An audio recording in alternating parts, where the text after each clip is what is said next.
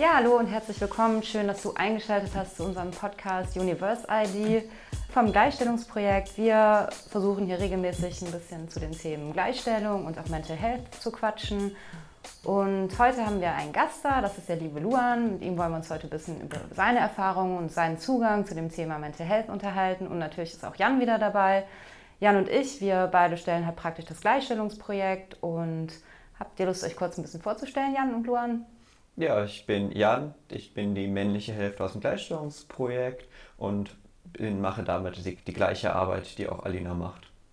Editing Jan hier.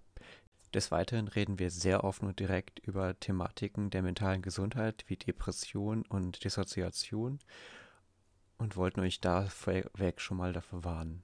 Hi, ich bin der Luan. Ich bin eigentlich ein normaler Studi, eigentlich auch viel zu viel in der Studierendenschaft aktiv und ja, bin heute eingeladen worden, um mal so ein bisschen über Mental Health mit euch zu quatschen. Warum gerade ich? Darüber können wir ja gleich noch reden, ne?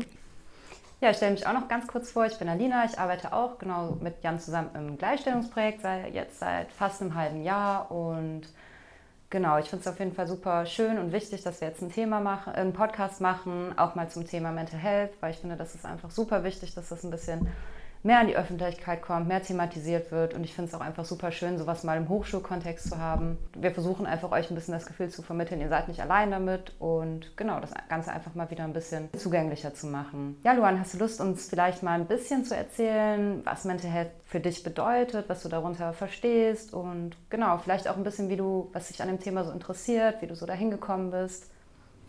Ja, gerne, auf jeden Fall. Also Mental Health das ist eigentlich nur das englische Wort für psychische Gesundheit und ähm, bezeichnet im Endeffekt alles an Erkrankungen oder alles an Einschränkungen, die an sich physisch nicht erfassbar sind. Es kann anfangen mit ständigen Kopfschmerzen, es kann anfangen mit Schlafmangel, es kann anfangen mit Konzentrationsschwierigkeiten, alles, was dich nicht körperlich, sondern halt geistig beeinträchtigt und halt auch für dich eine ja, Last im Endeffekt darstellt oder ein Gesundheitsrisiko. Das ist halt im Endeffekt Mental Health und ähm, wie ich dazu gekommen bin. Ich rede nicht oft darüber, aber in letzter Zeit immer häufiger. Ich kam dazu, da ich selbst langjährige Depressionserfahrungen hinter mir habe, leider.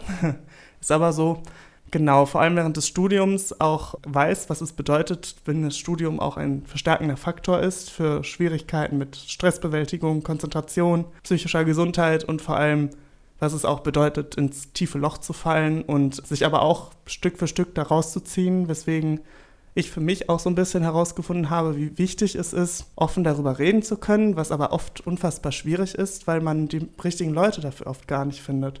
Und ja, deswegen umso wichtiger, dass man einfach ja mal drüber spricht, zum Beispiel in diesem Podcast, um zum einen zu symbolisieren, so hey, ich bin auch ein normaler Mensch. Naja, normal ist relativ, aber es ähm, normaler, als man denkt. genau, ja, genau, das ist ja halt auch das Erschreckende halt. Ähm, viele Leute mit beispielsweise ein fehlendes Bein oder ein fehlender Finger, den man einem ansehen kann. Also das sind die normalsten Leute, die vor dir stehen und du denkst, ach ja, das sind doch ganz coole Menschen, so bei denen läuft alles rund und wenn man hinter die Fassade schaut, sind die wahrscheinlich gerade so am Abgrund oder stecken in so einem Loch, aus dem die nicht rauskommen. Das ist äh, ja oft auch unheimlich. Der klassische Satz, den ging es doch so gut oder das habe ich ja gar nicht gewusst und die nehmen einfach halt die Fassade als das, was dann voll da ist. Mhm, auf jeden Fall. Also ich meine, ich kann das auch bezeugen, wie viele Leute mir während meiner schlimmsten Phasen immer so gerne gesagt haben, Luan, du strahlst immer so vor Freude, wenn du in den Raum kommst, dann ist, ist, irgendwie mal so eine positive Aura da. Und ich denke mir dann immer so ein bisschen, okay, also ich bin, jeden Moment könnte ich anfangen zu weinen, aber okay, ich bin happy. Freut mich für dich. ja, genau, so in etwa, ja. Äh, ich hatte mal eine Therapeutin, die sagte immer, du erkennst die depressiven Menschen darin, daran, dass sie im Raum immer die lächeln. Du kommst in den Raum rein, mm. es, wird, äh, es wird ein Gespräch geführt, sie warten auf was. Die lächelnd oder laut lachende Person ist die Depressive im Raum, weil die übersteuern. Das heißt, du spielst ja diese Freude mm. und du hast kein Gefühl mehr dafür, wie sich richtige Freude anfühlt und du spielst sie dann über. Und du kannst oft merken, wenn Leute so, sich so falsch fröhlich anfühlen, dass man die auch mal fragt, wie es ihnen wirklich geht. Mm, ja, das ist dann der Moment, in dem sie zu heulen beginnen, wie in klassischen, ja. dieser, dieses klassische Bild. Frag das nie in äh, größerer Gesellschaft mit nee, zweite Regel. auf keinen Fall. Das ist, äh, also mir wäre das unfassbar unangenehm. Ich weiß nicht, wie es da anderen ginge. Wahrscheinlich ähnlich. Ich glaube, die meisten, die mich länger kennen, wissen, dass ich die Frage auch stelle. Ich glaube, ich habe sie euch beiden schon locker mindestens einmal gestellt. Bei Luan weiß ich das sicher, dass ich das mehrfach gefragt habe ich bin mir auch ziemlich sicher, dass ich damals nicht ehrlich geantwortet habe. Also erstmal voll, voll schön finde ich, dass du das erzählt hast, Luan, und dass du das mit uns teilst, finde ich auf jeden Fall. Ich finde das immer mega stark, über sowas zu reden, weil es einfach noch voll keine Selbstverständlichkeit ist. Also sollte es sein mittlerweile und ich finde auch, ja, zum Glück hat sich die Gesellschaft auch dahingehend irgendwie entwickelt. Ich sehe da mhm. schon eine Entwicklung auf jeden Fall in den letzten zehn Jahren irgendwie, dass es dann doch offener wird, aber es ist ja immer noch ein mega großes Thema. Alleine so, ich mache zum Beispiel gerade auch nochmal eine Psychotherapie, so ist auch nicht meine erste. Ich sehe da schon eine Offenheit auch bei, von, gegenüber anderen, ne? also wie andere das, sage ich mal, beurteilen. Also viele finden das auch gut und sagen, ey, das ist mega der starke Schritt. Aber für mich wird es auf jeden Fall nicht in Frage kommen. Eltern sind der größte Klassiker. Ja, ja, ja auf jeden Fall. Die vergessen auch nicht. Die verstehen das Wenn du nicht. einmal ja, deinen Eltern also, getriggert hast, dass es dir schlecht geht, ja. Freunde sind normalerweise, die, die, fragen, die machen so einen Refresh, die fragen regelmäßig nach, wie es dir geht. Du sagst mhm. einmal Eltern, dass es schlecht ging, die nächsten fünf Monate bist du depressiv in ihrem Kopf.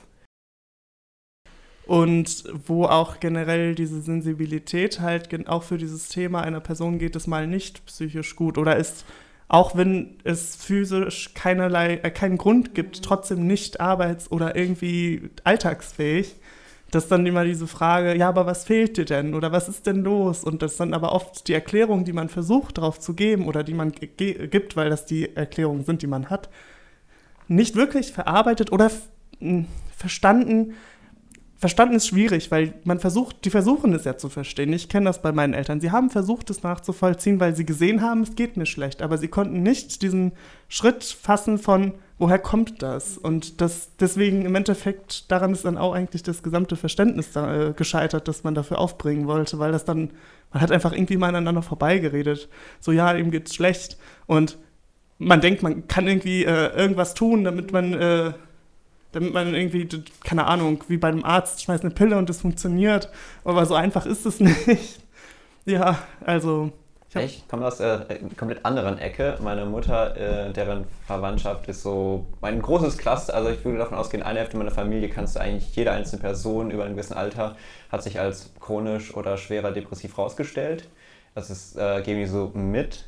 Und dementsprechend ist das halt so ein Klassiker bei der Familie gewesen. Depression ist ein Riesenthema gewesen. Äh, oft auch eine Ausrede für Verhalten und äh, ja, ich bin depressiv und dementsprechend äh, bin ich gar nicht belastbar, sprich eine Woche wieder mit mir. Das heißt, die haben das teilweise dann super offen genutzt, aber halt in die falsche Richtung wieder so übersteuert. Dann aber nicht in Thera Therapie gehen wollen, weil die können ja nicht helfen, die sagen ja immer das Gleiche. Und wenn du dann fragst, ja, aber sag ja immer das Gleiche, was du tun sollst, ja, hast du es probiert? Nee, vermutlich sagt er deswegen immer das Gleiche. Und ähm, das heißt, ich habe mitbekommen, dass Therapie mega sinnvoll ist, wenn man einmal auf den Therapeuten oder Therapeutin hören würde. Aber ich bin damit aufgewachsen, dass man psychologische Krankheiten als Schild benutzt hat und oh. damit Leute entwaffnet hat. Und mm, das ist gefährlich. Ich, äh, also es gibt ja, beobachte das in sozialen Medien, beobachte das auch in Umkreisen. Das ist, wenn es Menschen mit psychischen Problemen gibt, gibt es halt Leute, die dem aktiv gegensteuern, indem sie halt auch in Therapie gehen, was, wie gesagt, also ich kann nicht betonen, wie wichtig und wie sinnvoll es ist, eine Therapie zu machen, auch wenn es nur eine mittelschwere oder eher leichte Depression ist, weil das ist quasi die beste Prophylaxe, die man machen kann. Ich würde auch einfach einen Check-up Leuten empfehlen. Also wenn du glaubst, du hast kein psychologisches Problem, geh zum Therapeuten ja. und lass dir erklären, dass du keins hast. Richtig, ja. Einfach, quasi, wie man einmal mehr zum Zahnarzt geht, würde ich sagen, einmal mehr zehn sollten definitiv mal auf einer Couch gesessen haben und mit Therapeuten ja. gequatscht haben. Genau.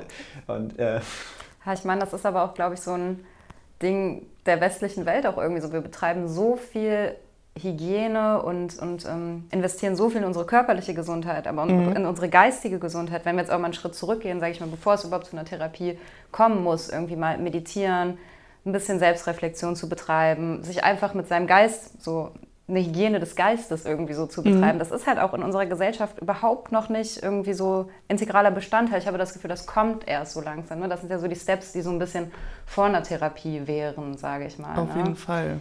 Oder einfach dieses konstruktive Miteinander reden auf, auf eine Art, in der das halt auch gesund ist. Ich glaube, was oft fehlt, ist dieses Reden, aber nicht reden, damit man niemandem einfach nur irgendwelche Vorschläge gibt, von der die Person weiß, dass die existieren und auch schon 10.000 Mal gehört hat, dass das helfen soll. Ich meine, ja. klar, so, ähm, ja, sei doch fröhlich, mach mal mehr Sport. Oh. Und wenn du das schon oh. zum zehntausendsten Mal hast und dir dann auch nur so denkst, boah, bitte, kann, so, denk, denkst du nicht allen Ernstes, ich habe das schon 10.000 Mal in irgendwelchen Artikeln gelesen, die ich mir angeguckt habe, damit, weil ich will, dass es mir besser geht. Ich habe Freunde bewusst aus meinem Leben genommen, die mir wöchentlich Tipps geben wollten, ich mit meiner chronischen Erkrankung, wo ich bei dem Zeitpunkt zehn Ärzten in Behandlung war. Und mir, also ich habe halt wöchentlich so etwa 10 bis 20 Stunden mit Ärzten neu gequatscht, was ich tun sollte, in Therapie und sonst das alles. Und dann kamen Freunde an, hast du das und das probiert?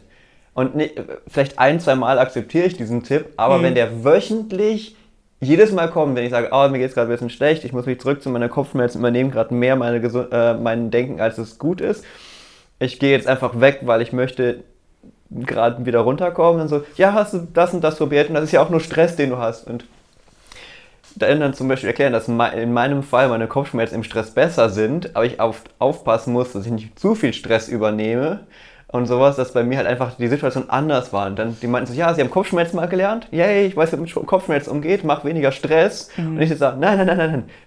Ich habe neurologische Kopfschmerzen, das ist super kompliziert damit umzugehen. Ich kann quasi keine Medikamente nehmen, das ist komplett mentales Set, wie ich damit klarkomme. Und das hat Leute überfordert.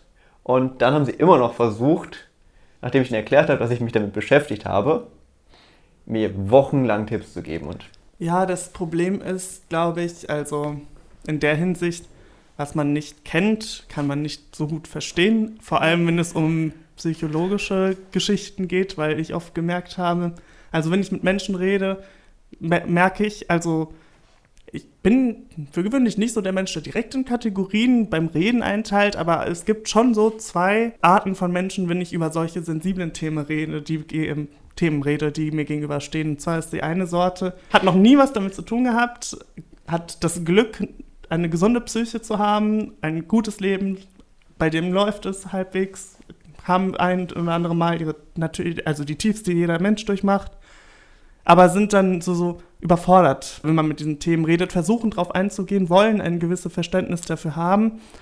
Dann passiert oft, dass, dass man halt 10.000 Vorschläge gibt, die man schon gehört hat, oder dass ja, dass eigentlich dieses Wie geht's gut als Antwort haben mhm. möchte und ähm, alles andere vielleicht ähm, so ein, oh, wo drückt denn der Schuh und ah ja, das wird schon wieder, ähm, das anscheinend ja. die Probleme lösen soll. Und dann gibt es die andere Sorte und zwar die Leute, die mindestens genauso, wenn nicht sogar noch viel schlimmer dran sind als man selbst, wo man sofort weiß, dann erzählt man was und dann kommt einfach nur ein empathisches, ja, das ist echt scheiße. Ja. Oder einfach nur eine Umarmung oder einfach nur irgendeine Geste oder einfach nur ein Blick, der auch schon ausreicht, wo man oft gegenübersteht. Und ich auf das, das so direkt das Gefühl bekomme, endlich jemand, der es versteht. So, so. Zusammen in Absch äh, Abgrund gucken ja. und lächeln und denken sich. Also, ich meine, es ist nur ein blöder Spruch, aber da ist so viel dran, dass geteiltes Leid halt echt halbes Leid ist, wenn aber auch die richtige Person gegenübersteht, die einem nicht schon wieder 10.000 10 Mal addiert. einen Tipp geben. So, ja, mach doch mehr Sport. Ja, okay. Yoga, Yoga, die Lösung für alles. Hast Yoga. du schon mal Yoga probiert? Hast du schon mal Yoga ja. probiert? so, ja, hat nicht Spaß gemacht. Ja, aber tatsächlich würde ich mich da komplett anschließen, weil ich das auch genauso erlebt habe in meinem Leben, würde ich sagen. Ne? Und ich glaube, gerade bei dieser zweiten Kategorie von Menschen, die halt damit gar nichts zu tun haben und irgendwie gar nichts anfangen können, es ist halt so, ich versuche mich dann auch immer ein bisschen in mein Gegenüber hineinzuversetzen, mhm. weil die Leute sind halt rational. Die sind halt in, okay, du hast ein Problem, Handlung, mach das und das und das. So, denen fehlt einfach irgendwie dieser Erfahrungswert, diese Lebensrealität. Und ich meine, das ist ja auch so eine Krankheit, also so eine Depression ist ja, ich weiß ja selbst nicht, wie ich das beschreiben soll. Also wenn ich mich jetzt, wo es mir richtig schlecht ging jetzt vor einem Jahr, das, mich da nochmal reinzufühlen. Klar, ich weiß noch, wie das war, mhm. aber das zu erklären, fällt mir so mega schwer. also erklär mal jemandem, ja. wie das ist, wenn du eine Stunde brauchst, um dir eine Hose anzuziehen. Mhm. Klar, Leute, die irgendwie damit noch gar kein Thema haben, die, die denken ja, hä, was ist los mit der so, ne? Also ja. das ist halt, das ist super schwierig, finde ich, so zu erklären. Aber ich finde, gerade wenn man irgendwie Menschen kennt, die davon betroffen sind, einfach mal ein bisschen lesen im Internet, weil diese Tipps so, nicht diese Tipps geben. Bitte nicht sagen, mhm. mach Sport, bitte nicht sagen, mach Yoga, geh eine Runde spazieren. Das kann man alles auch mal machen, so, ne? Aber jeder, jede Person, die sich damit dann irgendwie auseinandergesetzt hat, wird das, wird das versucht haben. So, ne? Auf jeden das Fall. Wichtigste ist einfach wirklich irgendwie da sein. Einfach auch mal zuhören. Muss gar nichts machen. Sei einfach Mhm. Auf nur jeden zu. Fall. Sei einfach Ja. nur da, guck einen Film mit der Person. Zeig einfach Präsenz, zeig einfach, dass die Person geliebt Nicht wird, allein ist. Freundinnen Genau. hat. So, das ist einfach, das ist schon so viel wert, finde ich. Auf jeden Fall. Ja, Depressionen sind ja auch deswegen so gefährlich, weil man glaubt, man kommt mit sich selber nicht mehr klar, andere Leute meidet ja. und dann diese Vereinsamung verschlimmert die Sache. Der Punkt ist halt, man vereinsamt halt einfach, wenn man sich selber nicht mehr, äh, selber nicht mit sich klarkommt, glaubt, andere äh, können damit auch nicht umgehen und man geht immer mehr und mehr in sich selber zurück, auch wenn man unter Leuten ist und vereinsamt. Und Vereinsamung ist halt wirklich eine Sache, die einen belastet. Austausch mit anderen Menschen ist etwas, was wir brauchen. Wir, wir suchen Feedback von anderen Menschen und einfach nur jemand anderes, der dir zuhört, hilft so sehr, dieser Vereinsamung entgegenzugehen. Weil du merkst, hey, die andere Person interessiert sich für das, was ich sagen will und die rennt nicht weg. Und dieses Gefühl zu haben, dass man wieder mit anderen reden kann, ist super, super wertvoll. Deswegen ist eine der größten Sachen, die man machen kann, um anderen Leuten zu helfen, bei fast allen psychologischen Problemen, sich mit denen einfach hinzusetzen, zuzuhören und ab und zu Ja zu sagen, damit die Leute noch mitbekommen, dass man denen noch zuhört. Ja, ja, das ist ja auch so mit das Gefährlichste an der Depression, dass es eine Krankheit ist, die sich quasi selbst verstärkt, weil man anfängt, genau die Dinge zu tun, die Dinge zu meiden, die man gerne macht, die einem gut tun und gleichzeitig aber zu ähm, den Aktivitäten ausweicht, die das Ganze eigentlich nur verstärken oder verschlimmern. Deswegen, also wie gesagt, ne, ich kann es auch, auch an dich, Alina, und jeden anderen da draußen, der es schafft, aus einer psychischen Erkrankung halbwegs wieder rauszukommen und klarzukommen, ey, Respekt an euch, weil ich meine, ich habe es auch hinter mir. Das ist, also ich beschreibe, immer wenn ich Leuten beschreibe, wie sie, was das ist, sage ich, ich bin durch die Hölle und ich bin wieder zurück. Weil anders kann ich das nicht auf den Punkt bringen. Ja, auf jeden Fall. Vor allem den Leuten zu erklären, dass die Hölle der eigene Kopf ist. Ja. Ja. Dass man, dass der größte Feind in dem Moment ist einfach nur, wie man Sachen wahrnimmt und was man daraus liest. Einfach so der Klassiker ist ja, Leute äh, sagen einen Randkommentar, den sie absolut nicht ernst gemeint haben oder nicht mal an dich gerichtet haben. Die nächsten drei Wochen ist in, diesem, in deinem Kopf nur dieser eine Satz drin und denkt dich, hey, ich bin so scheiße, der hat das ja auch gesagt, dass ich scheiße bin. Und dann baust du quasi dein komplett falsches Bild auf an Aussagen, die nicht mal so gemeint waren. Und daraus zu kommen, ist halt super schwer alleine oder besser gesagt nahezu unmöglich für die meisten. Und dementsprechend ist da halt der Punkt, wo dann wieder die Therapeutin ins Spiel kommt. Die Ja. sehen dann halt diese Spiralen, in denen du dich befindest. Oder halt auch äh, karikative Dienste, ein, Sor ein Seelsorgetelefon anzurufen. Die hören einfach mal so was in deinem Kopf vor sich geht und die hören auch auf, wie du filterst raus. Und einmal diesen Negativfilter zu erkennen, von extern sagt zu bekommen, dass er da ist, sorgt dafür, dass du den auch wieder selber wahrnimmst und dass man sich dann Energie reinsteckt, dann ab und zu mal auch zu gehen. Ist das eigentlich so negativ, wie ich denke? Und dieser Schritt von alleine ist super schwer. Das ist, ja, da sprichst du auch einen guten Punkt an, weil im Endeffekt sitzt man ja auch in so einer, also Depression ist ja auch so ein, setzt einen Filter über deine Sinne auf, weil du die Welt so verzerrt wahrnimmst, als sie eigentlich wahrscheinlich ist. Wenn das überhaupt möglich ist, das zu erfassen, aber das ist ein anderes Thema. Ich kenne das beispielsweise, dass ich gerne durch Straßen gelaufen bin, Menschen um mich herum gesehen habe, wie sie so, so, so halbwegs fröhlich oder voll funktionierend in ihren Alltag spaziert sind. Und ich, also die ganz einzige Frage war dann immer ich schaue mich um, sehe diese ganzen Gesichter und dann war es immer so ein Warum? So, wie funktionieren diese Leute? So, so wie, wie ist das möglich? Wie kannst du gerade so, so voll selbstzufrieden und voll happy Mhm. diese Straße lang laufen und, und so alles ist gut und irgendwie funktioniert? Und das fällt dann irgendwie dann immer zurück auf einen selbst, weil man sich dann fragt, und ich habe jetzt echt drei Stunden gebraucht, um vom Bett zu kommen, damit ich hier überhaupt rausgehe. Und irgendwie habe ich das Gefühl, die stehen alle auf, sind direkt aus dem Bett, frühstücken. Und bei mir ist es so 12 Uhr, hm, ja, ich sollte mal was essen. ja, aber du siehst halt nicht in deren Weckereinstellung auf dem Handy, ob die ein oder zehn Wecker da stehen haben. Das ist richtig. Aber das- das ist halt auch so eine Sache. Also man denkt irgendwie immer, man ist der Einzige, dem es schlecht geht. Ja, total. Ja. Das finde ich ist halt auch so, dieses, man denkt ja wirklich, man ist komplett alleine auf dieser Welt mit dieser Krankheit. Auf jeden ne? Fall, ja. Das ist halt äh, dieses Bild, was du gerade so gemalt hast, von wegen ich gehe durch die Stadt, das kenne ich halt auch so und man fühlt sich dann als so, also es ist jetzt echt eine doofe Metapher, man fühlt sich wirklich, als wäre man in so einer Wolke, als wäre man irgendwie nicht Paderwitz so. Alle sind irgendwie gut drauf und du bist halt wirklich so in deinem negativen, krassen Mhm. Film und ja, das ist echt furchtbar so, ne? Das ist echt schwer und es erfordert echt mega viel Arbeit, da wieder rauszukommen. So, ne? Also das ist schon echt, äh, ist schon echt ein Prozess, der aber auf jeden Fall möglich ist. Aber ich bin halt der Meinung, es ist immer einfacher, sich Hilfe zu holen. Also selbst, wie du eben auch schon sagtest, selbst wenn du das Gefühl hast, es ist jetzt irgendwie vielleicht nur eine leichte Depression oder, aber wenn du schon länger traurig bist und das sich zieht, dann, keine Ahnung, geh zur, zum Arzt, zur Ärztin hol die Hilfe, lass das mal abchecken, weil je früher, desto besser. Weil das ist, so ein, das ist so eine Spirale. Desto länger man da irgendwie drin ist, desto schwerer ist es. Und je normaler wird es. Und wenn ja. es normal für dich wird, sich schlecht zu fühlen, dann ist es, ein, ist es richtig, richtig schwer. Normalität zu ändern, ist super anstrengend. Auf jeden Fall. Ja, da kann ich auch nichts von singen. Ja. Aber gerade deswegen, um vielleicht zurück zu der Folge zu kommen, mhm. so ich meine, offensichtlich ist Studieren dann auch so eine Sache, die weniger gut funktioniert war.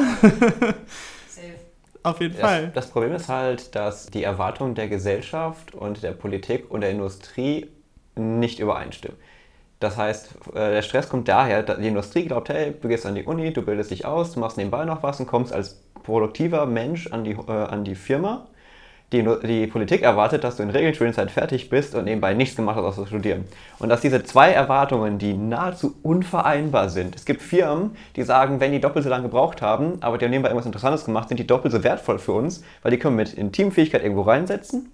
Aber diese Wahrnehmungsdiskrepanz zwischen den Studierenden und der, äh, der Realität von Politik und Industrie sind so krass anders, dass allein dadurch schon so ein Spannungsfeld im Studium existiert dass man glaubt, oh, ich muss fertig werden, BAföG kriege ich dann nicht mehr und ich kann ja nebenbei auch nicht arbeiten, weil dann wäre ich ja nicht in Zeit fertig, dann wäre ich ja nie wieder einstellbar, weil das ist, was die Politik sagt.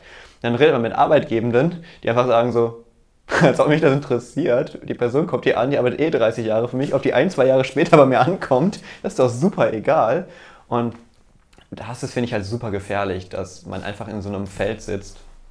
Auf jeden Fall. Leichte Depression, da ist es manchmal so, da brauchen viele Dinge schon viel zu lange mittelschwere, hm, ja, vielleicht schaffst du es gerade noch in einer, in einer Woche eine Aufgabe zu erledigen und irgendwann geht gar nichts mehr.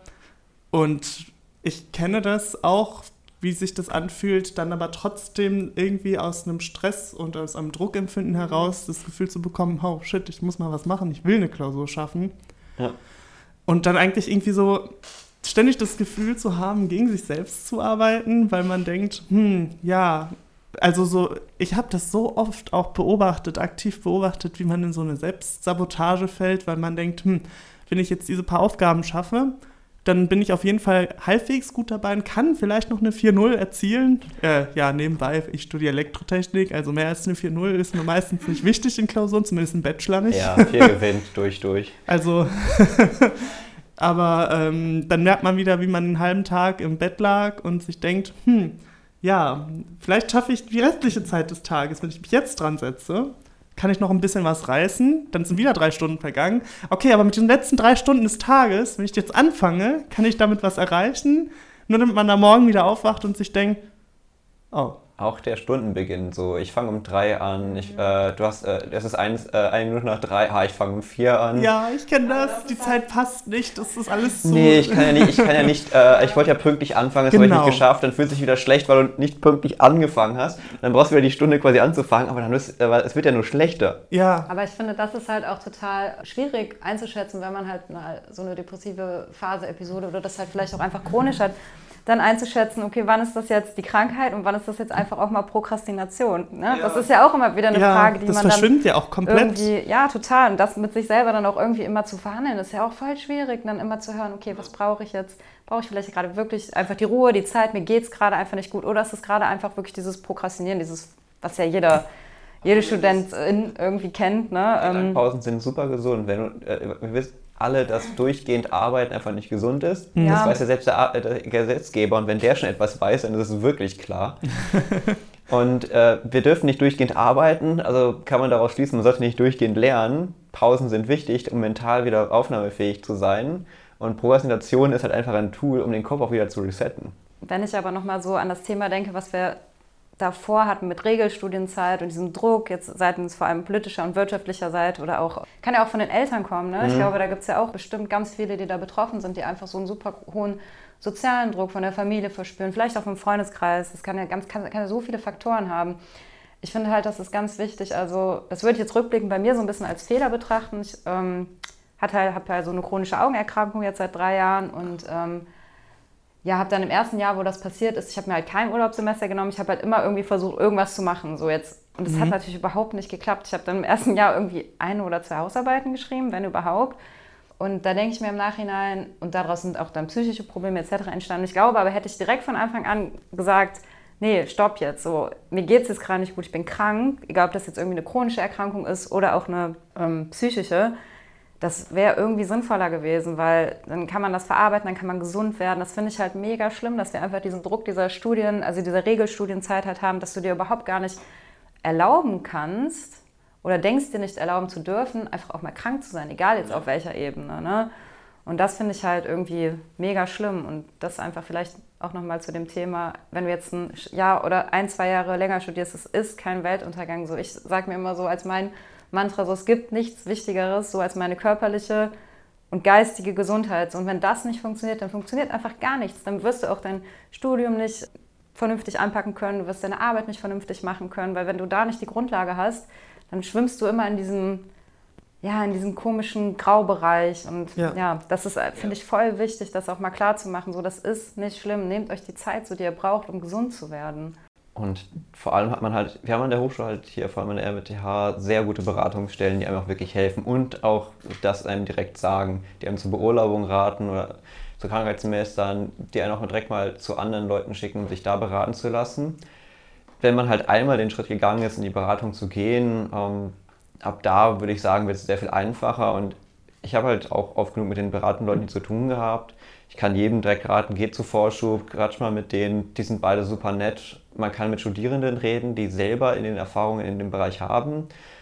Und inzwischen auch halt deutlich einfacher, man kann online hingehen. Corona hat die Beratung in dem Bereich so viel besser gemacht, dass man halt einfach da sich einmal mit den äh, Zoom unterhält, Kamera muss nicht an sein und dann da einmal ein bisschen hört, wo kann ich hingehen. Es gibt Lösungen für die meisten Sachen und wir haben halt Erfahrung auch, wie man Leuten helfen kann, dass das Studium auch wirklich ein, einfacher geht. Wie gesagt, die Industrie erwartet einfach, dass du das Studium fertig gemacht hast, nicht, dass du es in perfekt äh, glitzernd mit genau der richtigen Zeit durchgemacht hast. Die wollen einfach nur eine fähige, die wollen eine fähige Fachkraft haben. Die meisten RWTH-Studien sollten sich da keinen Stress machen, wie lange sie studieren, weil für die Firma kommen sie perfekt an. Ich denke mir auch immer so, ja, und wenn es dann irgendwie ein Arbeitgeberin dann doch geben sollte, die halt sagen, irgendwie, nee, du bist zu alt, du hast zu lange studiert, ja, dann ist das vielleicht auch nicht die Arbeit, wo du arbeiten solltest. So, das kann man sich vielleicht dann auch einfach nochmal ja, vor Augen führen. Dann ist es vielleicht Fall. auch einfach nicht das Wenn der erste Kontakt eine Diskriminierung ist. Ja, total. Ja, voll. Dann, dann ist es vielleicht auch nicht die Firma für dich so. Aber das ist auch noch so das Traurige. Wir als Studis haben so ein bisschen leicht drin, was das angeht, wenn ich das, also wenn ich ja. jetzt nicht falsch verstehen, in der Hinsicht, dass wir uns halt auch so ein bisschen gesellschaftlich voll in der Blase bewegen, weil ich meine, wir sind auch recht offen über solche Themen zu reden, wir machen solche Themen durch, wir haben gelernt, mit anderen Menschen, also ich meine, wir sind darauf angewiesen, mit anderen Menschen zu kommunizieren, weil uns läuft ja niemand mehr hinterher, um uns das Studium zu organisieren. Ja. Ähm, und auf der anderen und gleichzeitig, aber das ist ja nicht der Standard, dass es normal ist, dass diese Themen angesprochen werden, weil ich meine, klar, wir sind jetzt hier, wir sind alle recht aufgeklärt und sensibilisiert, die meisten, hoffe ich, hoffe ich jetzt mal. Aber das ist ja leider nicht der Standard. Ich meine, wenn ja. man jetzt in die Arbeitsverhältnisse schaut und man raus in die Industrie geht, ist es ja immer noch zur ziemlichen Tabu, darüber zu reden. Au, ähm, Wobei, wie ich gerade in der Statistik gesehen habe, das in Zukunft gar nicht mehr so irrelevant ist. Aber wenn ich jetzt noch weiter zurückschaue, sahen die Zahlen in den Vorjahren nicht, die gingen nicht weit davon weg. Deswegen, ah, ich weiß nicht, ich kann es einfach nicht oft genug betonen, wie wichtig es ist, auch darüber, also es normaler zu machen, daraus eine halbwegs alltagsfähige Konversation zu machen, darüber Total. mal zu sprechen. Ja, ich glaube auf jeden Fall auch, dass es da so einen Trend hingibt. Und es gibt mit Sicherheit auch voll viele oder einige Länder, die da auch irgendwie schon mit gutem Beispiel vorangehen. Mir geht das jetzt aber zum Beispiel innergesellschaftlich in Deutschland irgendwie noch nicht weit genug. Ich merke aber auch schon auf jeden Fall diesen Umschwung und auch wenn du einfach mal so popkulturell auch guckst, ne? also diese ganze Thematik, ähm, es wird so Mental viel mehr darüber geredet. Alleine Podcast, wir sind nicht der erste Podcast, der das thematisiert, wenn ihr noch mehr hören wollt. Fall der letzte. Ja, es gibt so viele mittlerweile. Also es gab es mm. doch vor, ich weiß nicht, es gab es doch vor drei, vier Jahren zum Beispiel noch gar nicht. Auch soziale Medien, also zum Beispiel mm. auch bei Instagram oder so. Ne? Also ich meine, das kommt schon dann auch wirklich so, ich rede jetzt mal auch so von der Mehrheitsgesellschaft, weil wir bewegen uns, was du eben ja auch schon so gesagt hattest, schon auch, ja, man bewegt sich ja immer in so einer gewissen Bubble und so, ne? Und dass es da schon angekommen ist, ja klar, so, aber es muss irgendwie überall ankommen, ne? Aber ich denke, das ist auch, ein, ja, auch einfach eine Frage der Zeit. Auf ja. jeden Fall. wenn man jetzt bedenkt, wie viele in den letzten zwei, drei Jahren von größeren MusikerInnen äh, gepostet haben, hey, ich gehe zum Therapeutin. Mhm. Und dann vor Jahren wurde noch gesagt, ja, warum, warum sagst du das? Und inzwischen fängt man an, sie zu loben, weil man gemerkt hat, dass es super wertvoll ist, ähm, so eine Positivity aufzubauen mit diesen Thematiken. Und da sehe ich einen guten Trend in die Richtung, dass Leute mehr und mehr darüber sprechen, sich um mentale Gesundheit zu kümmern. Wir haben VorreiterInnen dafür, die da mehr machen. In den USA geht das auch schon ein bisschen mehr. England ist da sehr, sehr vorbildlich, wenn man sich Leute wie Dodie ansieht, die in bestimmten Szenen da ja sehr, sehr groß ist und die sehr oft über ihre äh, mentalen Probleme und sowas redet und auch wie wichtig die Therapeutin war, für sie mit dem Leben klarzukommen. Man kann es wirklich auf Leute zeigen sagen, hey, mhm.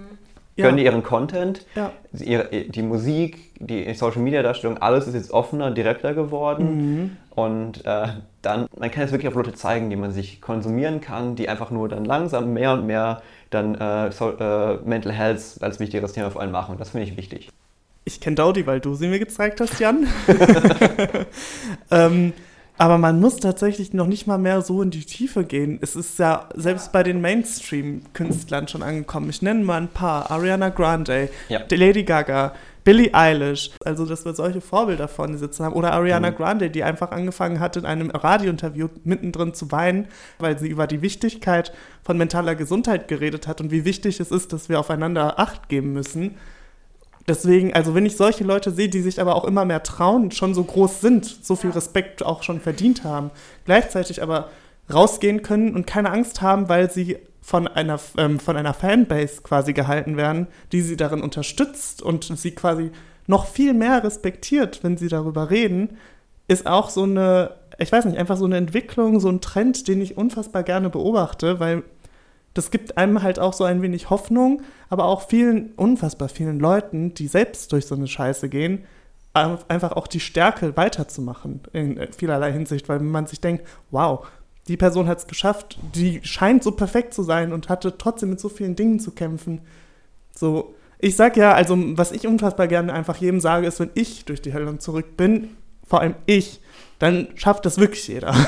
und ich bin eine ziemlich faule Person. Außer es geht um Grafik. Thema für ein anderes Mal. Ja, aber ich finde das auch mega schön. Also ich finde, das macht auch voll Hoffnung. Also was du gerade auch meinst, vor allem, wenn das so große Leute machen, große Persönlichkeiten, sage ich mal, die schon krass im, im Business irgendwie sind. Zum Beispiel Billie Eilish. Ich bin auf jeden Fall ein mega Fan, vielleicht nicht so von der Musik, aber von ihr als Person auf jeden Fall, auf weil jeden ich Fall, einfach ja, mir so gewünscht ähnlich. hätte, mit 13, 14 äh, solche Vorbilder zu haben, das gab es irgendwie so zu der Zeit noch gar nicht. Und Mich hat das halt fasziniert. Ich komme ja, wie schon gesagt, aus, aus einer familiären Umgebung, wo solche Thematiken halt super präsent sind. Und dann kommt man an die Hochschule und denkt sich so, ey, warum gehst du nicht mit Therapeutin dazu? Und ich so, wie?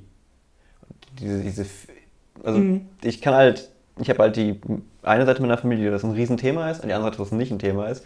Und äh, wir haben letztes Mal schon erwähnt, meine Oma war es absolut keine Option, dahin zu gehen. Meine andere Oma war es keine Option, da nicht hinzugehen. Mhm. Wahnsinn. Total. Schon progressiv für die Zeit. Also auf jeden Fall. Ja, und der hat auch darüber geredet, dass äh, sie hat mal beschrieben, ihr Leben wurde in dem Moment gut, als sie sich getraut hat, Schlaftabletten zu nehmen. Oh. Weil sie hatte Wahnsinn. Riesenprobleme im Einschlafen. Mhm. Und dann merkte sie halt so, sie, sie macht sich damit kaputt, mein Opa damit kaputt. Und wenn mein Opa kaputt war, wurde das Essen schlechter, weil er war die kochende Person in dem Haushalt. Also war ihre Lebensqualität noch schlechter. Dann ist sie irgendwann halt äh, zum Arzt gegangen und früher war, war, Therapeut und Arzt so oft sehr ähnlich. Der Dorfarzt war meistens auch schon mhm. so, ein guter Dorfarzt war ein Therapeut. Und er meinte dann so, ja, nehmen Sie doch einfach mal. Ja, das Not macht Leute kreativ. Also vielleicht Auf kurzer Einwurf, bevor ihr irgendwelche Tabletten euch verschreiben lässt von eurem geht, Hausarzt oder geht, Hausärztin. Geht zum Psychiater. Heu, ja, heutzutage definitiv. Auf jeden Fall zum ja. Psychiater, Leute. Ihr wollt, ähm, also die Nicht. schätzen erstmal ein, was, also du gehst dahin, wenn du bereits ähm, den Mut hattest, vorher in eine Therapie zu gehen, sagst du denen den Befund des Therapeuten. Die können dann ganz genau darauf eingehen, okay, was für eine Form der Krankheit hast du, welche Medikamente haben sich als hilfreich erwiesen und welche sollten wir besser nicht berühren. Zum Beispiel Antidepressiva bei bipolaren Störungen. Schlechte Idee. Ja. Sehr ja. schlechte Idee. Ja, also das ist halt der Punkt. Äh, meine Oma, die damit hat halt nur Glück gehabt, dass ihr Dorfarzt halt motiviert in dem Thema war, gesagt hat, ja, nehmen Sie doch einfach mal Schlaftabletten probieren wir, was besser wird. Ihr Leben wurde schlagartig besser, weil sie wirklich mal ausgeschlafen hatte mhm. und äh, von vorher mal wirklich im Schlafmangel zu, uh, Schlaf, toll. Und gegangen, sie haben die Schlafmitteldosis angepasst und heutzutage gibt es halt wirklich Leute, die da studiert haben. Wie ihr schon sagt, heutzutage kann man wirklich Leute hingeben, die passen das an auf deinen, auf deinen hormonellen Haushalt. Die Kreuzmedikamentation ist ja auch super wichtig. Ja. Das finde ich aber noch wirklich nochmal mega wichtig zu erwähnen, weil es gibt auch viele StudentInnen oder sogar auch schon SchülerInnen, die halt dann auch genau wie wir mit psychischen Problemen zu kämpfen haben und dann, keine Ahnung, der easiere Weg ist halt zum, zur Hausärztin zu gehen und sich was verschreiben zu lassen, ob es Antidepressiva sind und es ist vor allem in den letzten Monaten, Jahren auch ein Problem mit ganz vielen anderen ähm, Richtung benzomäßige Medikamente geworden, dass es einfach viel zu schnell verschrieben wird und mhm. da muss man einfach echt, passt da auf jeden Fall echt auf, geht zu einem zu einer Expertin, weil ähm, ja. das kann wirklich ganz böse enden. Also das ist äh, gar keine gute Idee.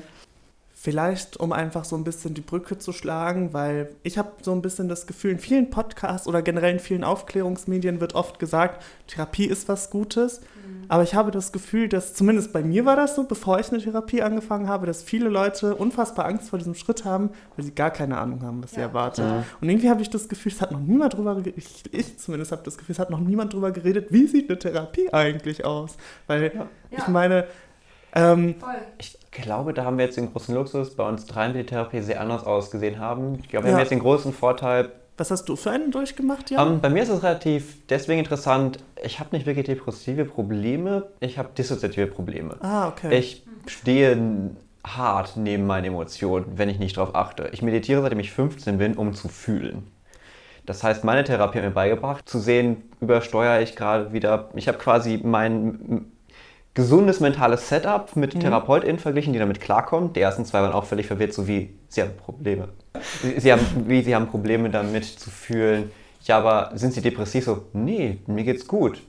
Mein Problem ist einfach nur, dass oft Motivation oder Stress fehlt. Manchmal will man ja auch einen Antrieb fühlen. Mein Problem bei Klausurenlernen ist, dass ich selbst im Drittversuch da sitze und denke, so, selbst wenn ich hier durchfalle, rein statistisch gesehen äh, bringt mich das ja nicht um, meine Lebenschancen sinken nicht. Meine Motivation bricht im Moment so extrem weg, weil dieser oft natürlich Antrieb, der gesund wäre, um dich mhm. voranzutreiben, bei mhm. mir dann wegfällt und ich muss mich daran erinnern, hey, aber du willst ja diesen Stress empfinden. Ich muss dann mich quasi in diesen Stress reinversetzen, um Motivation beim Lernen zu haben, produktiv zu bleiben mhm. und nicht wegzuschalten. Und daher war in Therapie oft der Fall, dass ich hingegangen bin, verglichen habe, wie sieht, also ich wurde dann gefragt, ja, wie, wie nehmen Sie das denn wahr?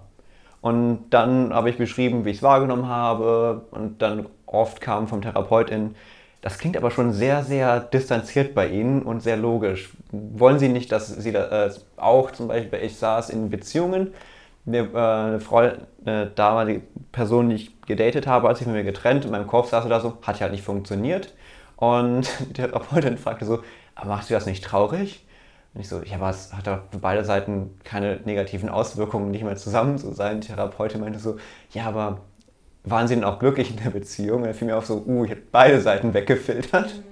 Mhm. Und ich musste wirklich viel Energie reinstecken, wieder von Menschen emotional getroffen werden zu können, weil es geht ja in beide Richtungen. Mich haben Leute weder positiv noch negativ treffen können. Das heißt, ich hätte gar nicht in einer guten Beziehung sein können, mhm. weil Beziehung hat nicht für mich existiert, die emotionale Ebene davon. Weil Leute sind einfach nicht mit meinem emotionalen Kern in Kontakt gekommen. Magst du vielleicht für die Leute, ich meine, jetzt fiel das Wort Dissoziation bereit. Ich weiß nicht, wie viele, ob wirklich jeder weiß, was das bedeutet. Kannst du in zwei, drei Sätzen kurz zusammenfassen, was das denn heißt? Heißt normalerweise, beschreibt man das auch als Trennung der mhm. Wahrnehmung zu dem, wie man darauf reagiert. Jetzt im einfachsten Kontext. Bei mir ist das halt so, dass ich quasi sehe, da ist ein Reiz und in meinem Kopf mich antrainiert habe, darauf zu reagieren. Aber es kann halt wirklich sein, Leute schreien dich an und bei einer starken Dissoziation, sie rufen deinen Namen und es kann der Fall sein, dass es nicht mit dir verbunden wird. Weil warum mhm. sollte die Information mit dir verbunden sein? Und das äh, kann halt in sehr, sehr schlimme Krankheitsbilder wegfallen. Dissoziation ist wirklich gefährlich, unbeachtet. Vor allem kann das auch zur Realitätsfremdheit führen, dass man das Gefühl hat, die Realität nicht verbinden sich ja nicht mehr. Bei mir ist zum Glück so, dass ich das alles noch wahrnehme. Mhm. Einfach nur bei mir die Situation in dem Schritt ist der emotionalen Reaktion. Okay. Ähm, das kann man vor allem auch um so ein bisschen darauf zurückführen. Ich wurde sehr, sehr früh als emotionaler Sponge also genutzt.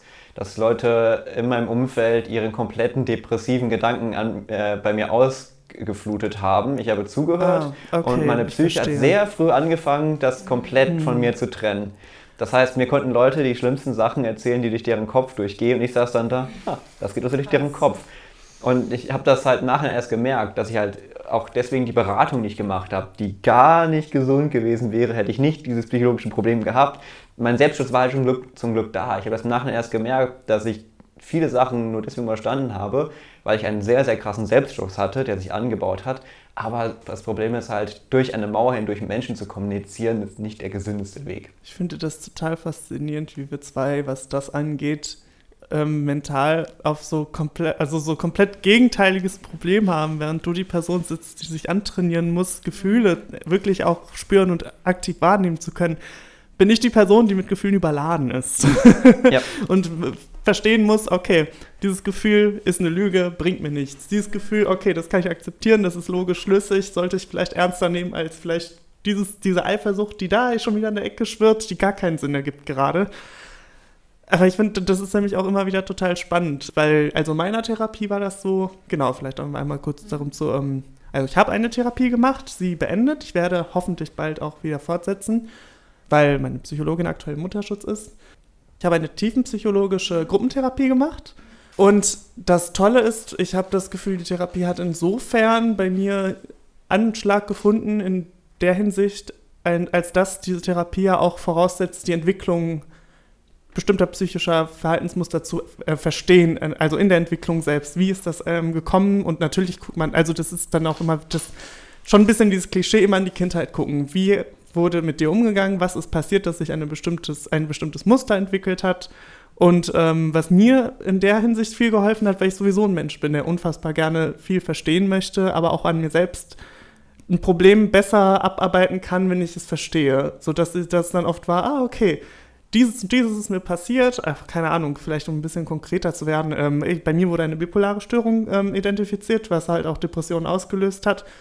Wer nicht weiß, was eine bipolare Störung ist, kurz gefasst, man hat abwechselnde Phasen von Money und Depression. Money ist ein, eine Hochstimmung, eine sehr stark ausgeprägte Hochstimmung. Von innen sehr angetrieben und äh, dann hängt es halt davon ab, in welche Richtung man dann geht. Das kann halt in über, also quasi es kann wie Hyperaktivität mhm. wirken, genau. aber es ist einfach nur eine extreme Unruhe von innen.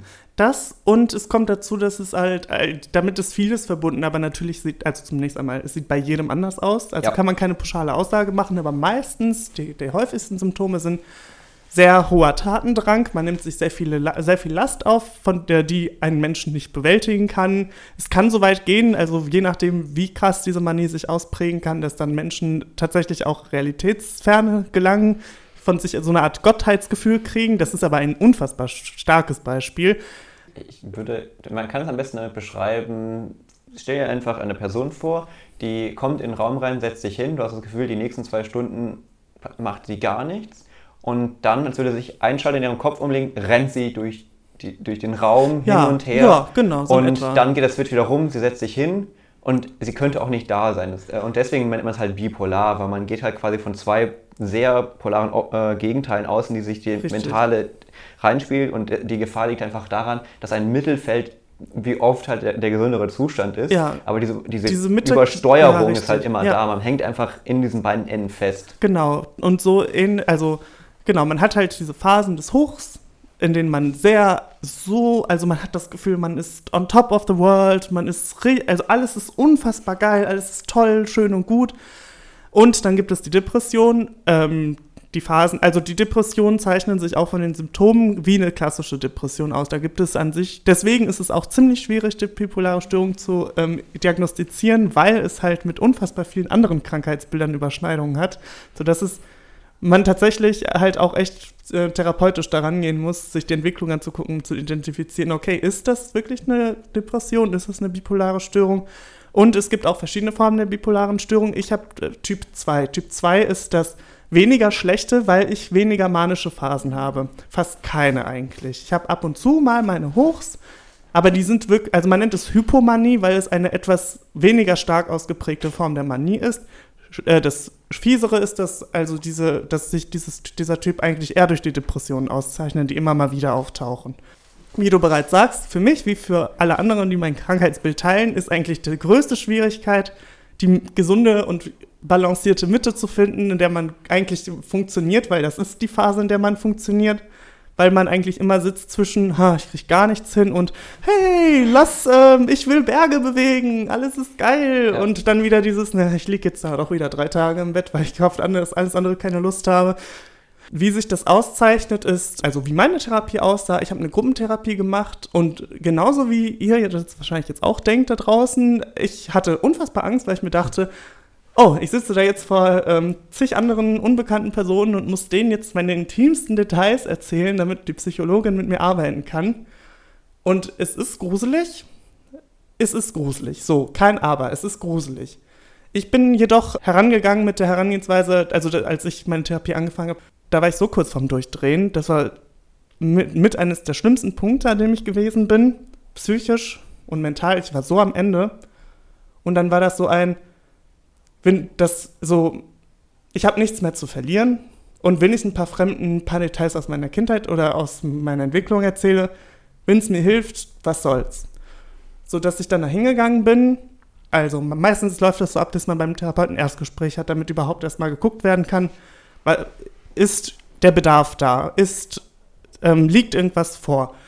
Wie kann weitergemacht werden? Das ist so der Sinn der Ersttherapie. Also du gehst dahin, erzählst quasi all, erstmal all deine Probleme auf einmal und die Psychologen, die sortieren dann erstmal aus, okay, wie fahren wir fort? Und wenn du Glück hast, hat die Person einen Platz und oder du setzt dich auf eine Warteliste, wartest ein paar Monate oder wenn, oder wer weiß, also manchmal passiert es auch, dass sie sich weiterverweisen an Kollegen, wo die merken, okay, vielleicht ist es besser geeignet dann war das so, ich hatte meine Einzelgespräche und ich hatte Gruppensitzungen. In den Gruppensitzungen saß ich mit acht anderen und die ähm, Psychologin obendrauf, haben quasi im Endeffekt, wir hatten nicht wirklich eine feste Struktur, weil das tiefenpsychologisch ausgelegt war. Der Sinn dahinter war im Endeffekt eine Gruppe, also es geht dem Ansatz nach, ähm, die Merkmale und die Personen, die in dem Umfeld sitzen, haben, tragen auch Merkmale wie Menschen, die du auch draußen im Leben triffst so wie draußen im Leben Menschen dich triggern werden, wird das auch in der Gruppe passieren. Jedoch mit dem Unterschied, dass in der Gruppe du quasi deine, deinen Sandkasten hast, an dem du ausprobieren kannst und direkt schauen kannst, oh, das hat mich getriggert. Und dann hast du vielleicht auch deine, also dann hast du auch deinen emotionalen Ausbruch, aber das wird dann direkt als Gelegenheit genutzt, zu untersuchen, wie hat die Person es gemeint, die das ausgelöst hat und vor allem halt auch, woran erinnert dich das wo könnte das herkommen? Und das wird dann halt, dann kommt es meist dazu, dass du in diesen emotionalen Ausbrüchen erstmal voll der Emotion nachgehst, die andere Person anschreist, in eine Trotzhaltung kommst, wenn es jetzt ein Wutausbruch war, den man erleidet, man aber dann mit der Zeit versteht, oh, hm, das erinnert mich voll an das und das, was passiert ist, keine Ahnung. Beispielsweise, also es ist jetzt ähm, Angst, die ich entwickelt habe, wenn eine andere Autorität im Raum ein Wut erfährt, weil das mich an meinen Vater erinnert, der als Choleriker auch in meiner Kindheit Angst in mir ausgelöst hat. Und dann wird dann halt geschaut, okay, kommt das daher, aber was ist die Intention der Person, die halt das in mir ausgelöst hat, wie ist das zu erklären und mir dann halt auch, und das ist halt das Wichtigste dabei, den Ansatz zum Verstehen mitzugeben, aber gleichzeitig auch sich ein bisschen selbst zu distanzieren von der Problematik anderer Leute. Zu sagen, ja, diese Person hatte den Ausbruch und das hat das in dir ausgelöst, aber du verstehst, woher das kommt und der wichtigste Schritt ist zu verstehen, diese, also jetzt in meinem Fall als Beispiel, diese Person ist nicht dein Vater. Und wenn man diesen Schritt anfängt zu verstehen, dann kommt man, dann fängt ein Gedankenprozess an. Dann, dann, da kommt und, also das ist, Therapie ist unfassbar hart. man muss es einfach so sagen, weil man, es kommt unfassbar vieles hoch, man verarbeitet unfassbar viel. Es ist ein ständiger Prozess, der eigentlich nie aufhört, sobald man den einmal richtig begonnen hat, aber es ist ein Prozess, der sich lohnt, auch wenn er scheiße hart ist. Ich würde ich vergleiche es mal gerne mit ins Fitnessstudio gehen. Es äh, ist ein Riesenaufwand hinzugehen, es ist sehr viel Arbeit da zu sein, aber man kann sehr viel für sich rausholen. Das heißt, ähm, Rückenschule betreiben, ähm, Ausdauer aufbauen. Man merkt im Alltag, wenn man die Energie dort reinsteckt, dorthin zu gehen, sich aufzubauen, dass der Alltag einfacher in bestimmten ja. Bereichen wird. Das ist halt genauso, wie ich eben auch schon meinte, geistige Hygiene und körperliche Hygiene. Hygiene betreibt man ja beides. Ne? Ja. Mhm. Also ich finde das mega interessant. Auch, also ich finde es mega interessant, weil wir alle drei voll die unterschiedlichen Typen sind. Also ich würde sagen, bei mir geht es auch eher in die Richtung überemotional, keine Kontrolle darüber und auch auch, ich bin auch sehr exzessiv so. Entweder ich habe richtig Bock auf was und bin dann da voll drin oder ich bin total down, kann gar nichts mehr. Mhm. Das meinte meine Therapeutin immer, ja, wie stellen Sie sich denn dann Ihr Leben vor? So, halbes Jahr voll durchbauen und dann immer wieder ALG 2 beantragen. das war, keiner, das war jetzt mehr so lustig, ne? man dachte, ja, ja, so geht es eigentlich nicht. Man braucht halt diesen Mittelweg ne? und diesen tiefen, und was so am Ende eigentlich, das fand ich eigentlich am interessantesten, dieses, dass es halt Arbeit ist. Ich muss bei mir sagen, so ich, das ist jetzt meine dritte Therapie, die ich mache. Davor waren es zwei auch tiefen, tiefenpsychologische und das hat mir überhaupt nichts gebracht. Aber ah. ich glaube, ich bin auch mit der Einstellung so ein bisschen hingegangen, so, ich setze mich jetzt hier hin, dann rede ich mit dieser Person, die Person leitet mich auf den richtigen Weg, ich muss gar nicht so viel dafür machen und dann, ja, dann läuft das. Dann bin ich in ein paar Monaten wieder gut drauf und das hat natürlich überhaupt nicht geklappt. Ah, okay, ne? ja, also, das klingt schon so, du hättest ähm, Verhaltenstherapie machen müssen. Das klingt das nämlich da. ja jetzt. Nachdem ich dann irgendwie gemerkt habe, äh, nee, also ich komme hier irgendwie nicht weiter, dann war ich auch immer, das will ich nämlich damit, das will ich euch damit nämlich auch nochmal sagen, nicht direkt aufgeben. Wenn es halt mhm. vielleicht irgendwie beim ersten oder bei der zweiten das hat mir dann irgendwie nicht so viel gebracht, die ersten beiden tiefenpsychologischen, wobei ich damit jetzt nicht sagen möchte, dass eine tiefenpsychologische Therapie äh, nicht funktioniert, sondern. Ähm, obviously, bei kam, mir hat es funktioniert. Ja, deswegen. es kam bei mir wirklich auf meine innere mhm. Einstellung an, dass mhm. ich einfach auch nicht bereit war zu arbeiten, was ich aber dann jetzt auch erst irgendwie rückblickend erkannt habe, sonst hätte ich es mir auch einfach sparen können, da hinzugehen und aber auch an der zweiten Therapeutin, mit der ich einfach auch einfach keinen Zugang gefunden habe. Und das mhm. muss ich sagen, hat mich dann auch echt runtergezogen, weil ich habe das Gefühl, es wurde tendenziell, das war zu der Zeit, wo ich da diese etwas schwerere depressive Episode hatte, dann war, wurde das eigentlich immer nur schlimmer und schlimmer. Und dann ja, äh, bin ich irgendwann halt nicht mehr hingegangen, weil ich da halt keinen Sinn mehr für mich drin gesehen habe, habe mich aber gleichzeitig dann bemüht, irgendwie eine andere Therapeutin zu finden. Und da mache ich dann jetzt seit einem Jahr ungefähr Verhaltenstherapie und das gestaltet sich halt so,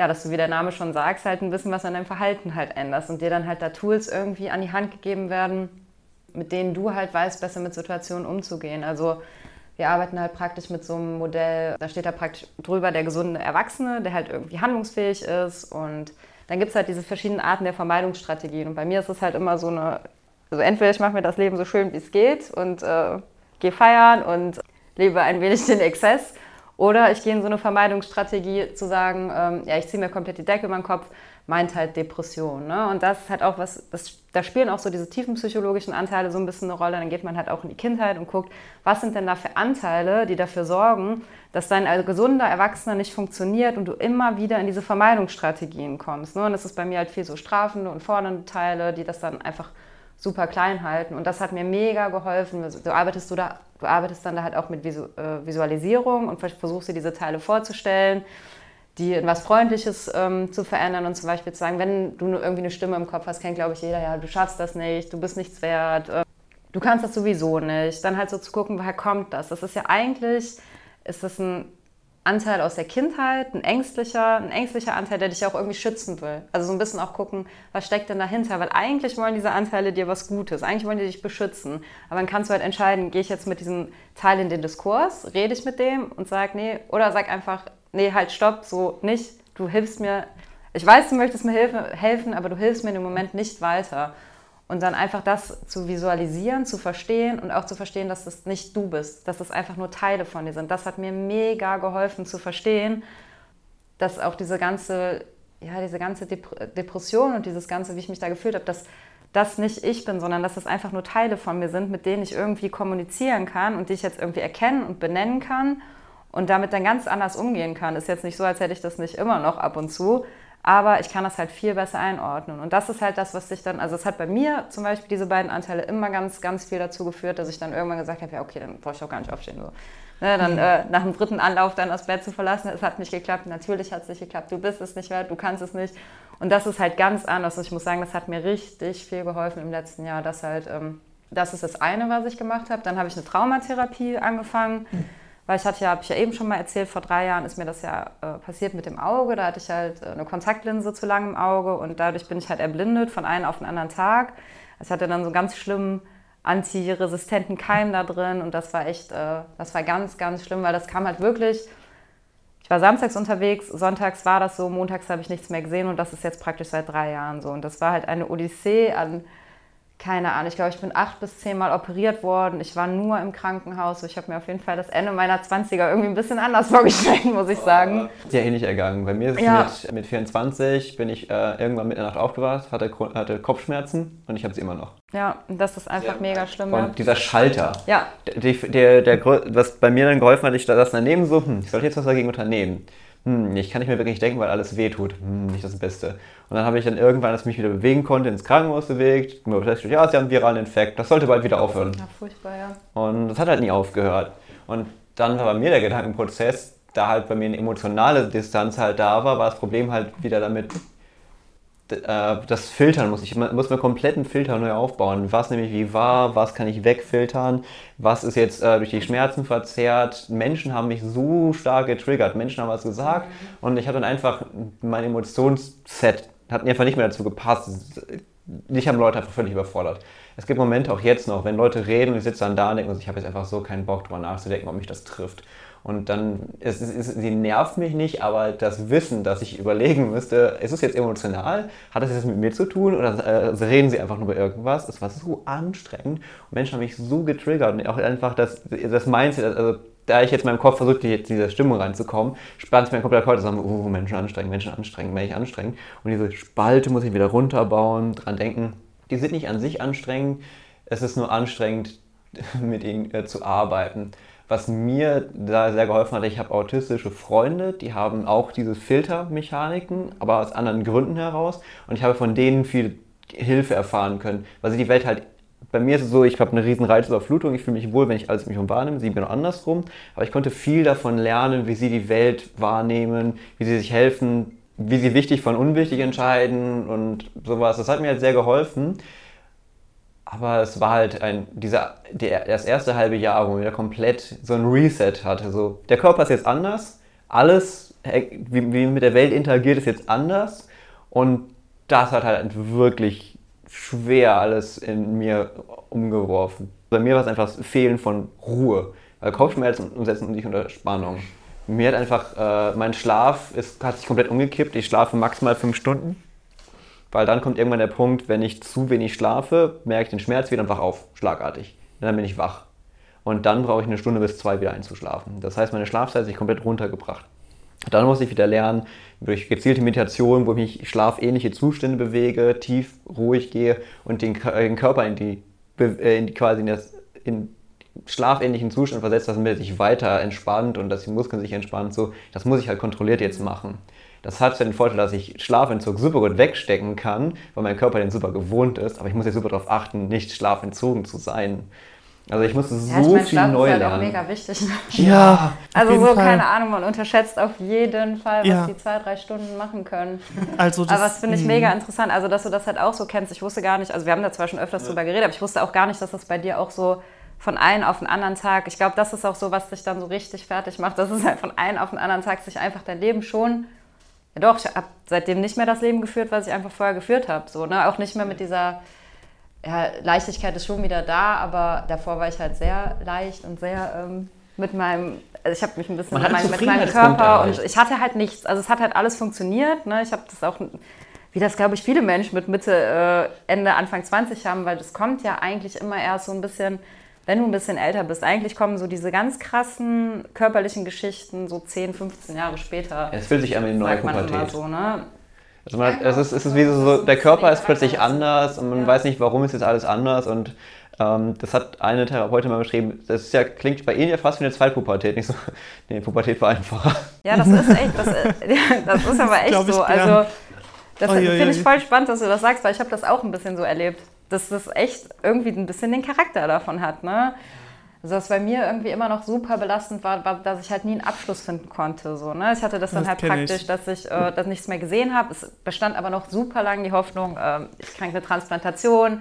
Hatte ich irgendwie dann die erste, die hat nicht funktioniert, dann hatte ich wieder so einen Keim drin, dann hatte ich die zweite, die hat nicht funktioniert. Dieser ganze Prozess, also es war nicht, ich hatte das jetzt, im August vor drei Jahren war das und dann hatte ich ein halbes Jahr damit, nee, das hat sich immer, ist halt zu so einem chronischen Ding geworden. So, ne? Und mittlerweile bin ich aber an so einem Punkt, es ist halt klar, ich werde nichts mehr sehen. Ja. Ich habe aber das Auge noch und ich habe auch keine, ähm, ja, ich habe alles, jede Krankheit im Auge, die man sich vorstellen kann. So ein Augendruck, grauer Star, das mit dem Transplantat. Das hat sich jetzt aber alles zum Glück seit so ein paar Monaten auf so ein Level ähm, eingespielt, äh, dass ich mich daran gewöhnen kann, sowohl an die Optik als auch an den Fakt. Äh, so eine Absextanz ist eingetreten. Dass ich, genau, nee, die noch nicht, würde ich sagen. Ah, okay. Nicht eingetreten. Ja, die habe ich, die, die habe ich jetzt so, die habe ich jetzt vor zwei Jahren erreicht. Das ja. war der Punkt, wo man äh, aber du hattest es auch früher. Erfolgreich, ich nenne es erfolgreiche Hoffnungslosigkeit ja. erreicht. Man hat so, weil Hoffnung ist anstrengend. Hoffnung ja. ist wirklich, voll. Hoffnung frisst. Auf jeden Fall. Hoffnung und, äh, und Hass sind zwei der anstrengendsten Emotionen überhaupt.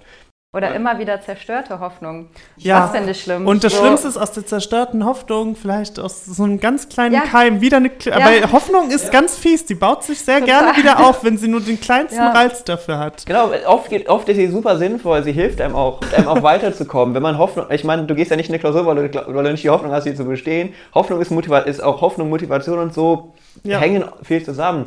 Und bei mir war es halt früher das Problem, dass ich einfach ich habe eine sehr, sehr, sehr zynische Weltansicht. Ich habe absolut keine positiven Erwartungen, weil rein logisch gesehen ist eine positive Erwartung macht ja keinen Sinn. Ich habe die Daten noch gar nicht, äh, zu, reinzuschätzen, wie es wird. Habe mir dann äh, beigebracht, ja, hey, sei ein bisschen hoffnungsvoller, weil wenn mit Leuten redest und sie merken, dass du null Erwartungen einen positiven Ausgang hast, wie sollen sie dann quasi glauben, dass du denen helfen kannst und so. Das hat bei Freunden dann oft geführt, wenn du nicht Freunde hattest, die eine ähnliche Störung hattest wie ich, oder normalere Menschen, die, die quasi erwarten, dass du positive Hoffnung in die Zukunft hast, mhm. die, die stößt du ab. Und ich muss mir deswegen antrainieren, hoffnungsvoller zu wirken. Und dann kam, ich, kam halt der, der Cut mit den, mit den Kopfschmerzen. Und dann dachte ich, David, das funktioniert nicht mehr, weil Hoff, diese Hoffnung, die ich mir jetzt super mühsam antrainiert hatte, dass ich sie halt wahrnehme und auch spielen kann und dann auch äh, reproduziere auf außen, hat mich komplett zerstört. Weil äh, der Arzt meinte so, ja, Herr Kösters, die Wahrscheinlichkeit, dass Sie äh, hier gesund wieder rauskommen, die werde ich Ihnen nicht nennen, weil ich wüsste nicht, dass es eine, also gehen Sie einfach nicht davon aus, dass es besser wird. Und ich setze da, damit kann ich arbeiten. Ja. Und das muss ich mir dann wieder antrainieren. Dann muss ich wieder sehen, okay, wo habe ich mir den Film, also wo in meinem Meditationsset und wo in meinem, in meinem quasi mentalen Set ist diese Hoffnung noch drin. Die habe ich dann rausgenommen, dann wieder aufgesplittet zu, manche Sachen kann man ja noch hoffen. Zum Beispiel sollte ja auf, auf Beziehungen hoffen, ja. auf Zwischenmenschlichkeit, aber man sollte halt nicht auf körperliche Gesundheit hoffen. Ja. Und ich muss mir halt wirklich wieder komplett antrainieren, wie ich die Welt um mich herum wahrnehme, damit ich, äh, damit mich quasi nicht mein Set kaputt macht oder damit ich nicht in den kompletten Unfiltermodus reinspringe. Weil wenn mir zu stressig wird, Menschen, die mich jemals in dem, mitbekommen haben, wenn ich irgendwas sehr Negatives mitbekommen werde, merken, ich wirke plötzlich super entspannt und ruhig. Das ist mein normales Set. Das ist, wenn ich einfach alles an Filtern, die ich mir beigebracht habe oder Reaktionen ausschalte und nur noch mit der Realität arbeite. Das wirkt super komisch auf Menschen. Meine Freundin hat das, glaube ich, ein, zwei Mal schon mitbekommen. Ähm, zum Beispiel mein frisch neuer Laptop funktioniert nicht sauber und ich sitze dann da, okay, ausschalten. Komplett und ich habe, dann meinte sie, oh, du wirkst gerade so, so gefasst, soll ich noch da bleiben? So, ja, bleib hier. Wenn du nicht hier bleibst, komme ich nicht mehr raus. Ja. Dann bin ich die nächsten zwei Tage komplett mental off. Das ist super produktiv für mich, aber mit jede, die nächste Person, die mich abbekommen wird, hm. Hm. kann sehr, also zum oft wirklich sehr arrogant oder äh, sehr böswillig auf Menschen, aber es liegt dann teilweise daran, dass es sein kann, dass ich dann ungefiltert bin, auf einem Level, wo ich einfach sage, natürlich kann ich das, das hat immer funktioniert. Das wirkt arrogant oder hey, das, was du gemacht hast, ist richtig dumm. Ja, denken die meisten, aber sie sagen es nicht. Und die Phasen, wo ich heute mitbekommen habe, wo ich wieder super arrogant wirke oder super böswillig wirke, ist einfach, dass meine Filter komplett weg sind und, und du einfach alles sagst, was du denkst, im Endeffekt. Ja, oder, oder was dir Sinn fällt. Oder äh, die Datenlage, die ich bekomme, darauf reagiere mhm. und Antworten darauf gebe auf die Datenlage, die ich habe. Mhm. Problem ist halt nur die ganzen Filter, die die Gesellschaft erwartet und sonst was alles. Das mhm. clasht dann richtig hart. Und deswegen ist es, äh, ich habe halt mentale Sets, in die ich mich reinschalten kann. Die habe hab ich mir antrainiert. Die funktionieren. Aber die sind halt erst, die sind super frisch und ich bin einige sogar noch am Tweaken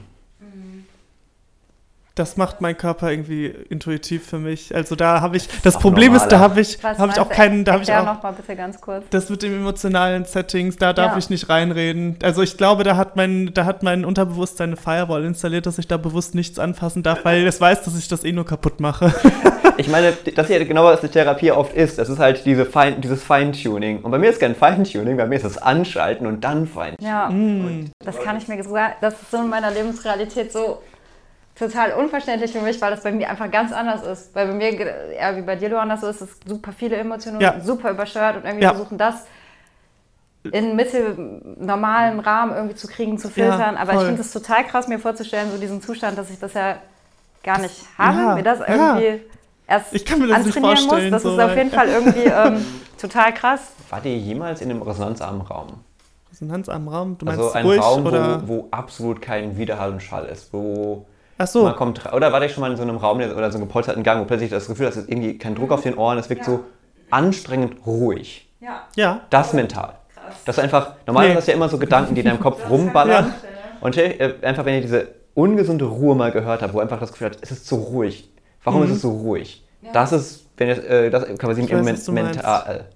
Dass einfach dann alles weg ist und du merkst, aber ich muss da auf irgendwas reagieren. Das, ich habe doch gerade Informationen erhalten. Ja, ich, ich sehe, dass da gerade was passiert ist, aber du musst doch irgendwie reagieren. Und bei manchen depressiven Menschen konnte ich das erklären. Es gibt einen Punkt der Depression, wo der Selbstschutz eintritt, wo diese komplette Emotionslosigkeit eintritt. Den kann ich ja super Ja, erklären. Aber mir Ja. ist das, das der Default. Ah, okay, ich glaube, ich fange an, so ein bisschen da, so ein bisschen das zu verstehen. Weil ich, ja, ich glaube, den schlimmsten Phasen meiner Depression hat mein Körper angefangen, Dissoziativität zu entwickeln, um es nicht wahrzunehmen. Ja, es ist genau das. Und bei mir ist das. das ist schon so dieses Gefühl von auch egal. Die Wolke.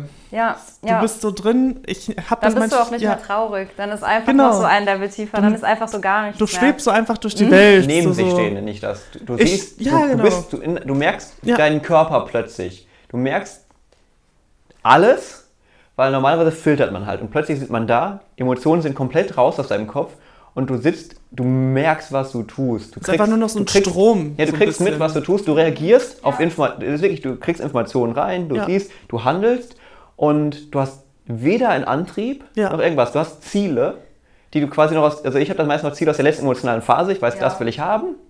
Aber wie gesagt, wenn der Cut-off kommt und man in diese Situation reinspringt, äh, wenn du dann, wenn ich zum Beispiel morgens aufgewacht bin, ich wusste, habe dann, äh, muss ich morgen, okay, das sind Ziele, die man haben sollte, da will ich hin, das klingt ganz gesund, Essen wäre ganz nice, gehen wir mal einkaufen und hoffen, dass ich währenddessen weitere Ziele für den Tag finde. Ja, krass, aber du hast, hast dann wenigstens noch so die Ziele. Wenn genau da, doch diese, diese Situation, ja, antrainiert, ne?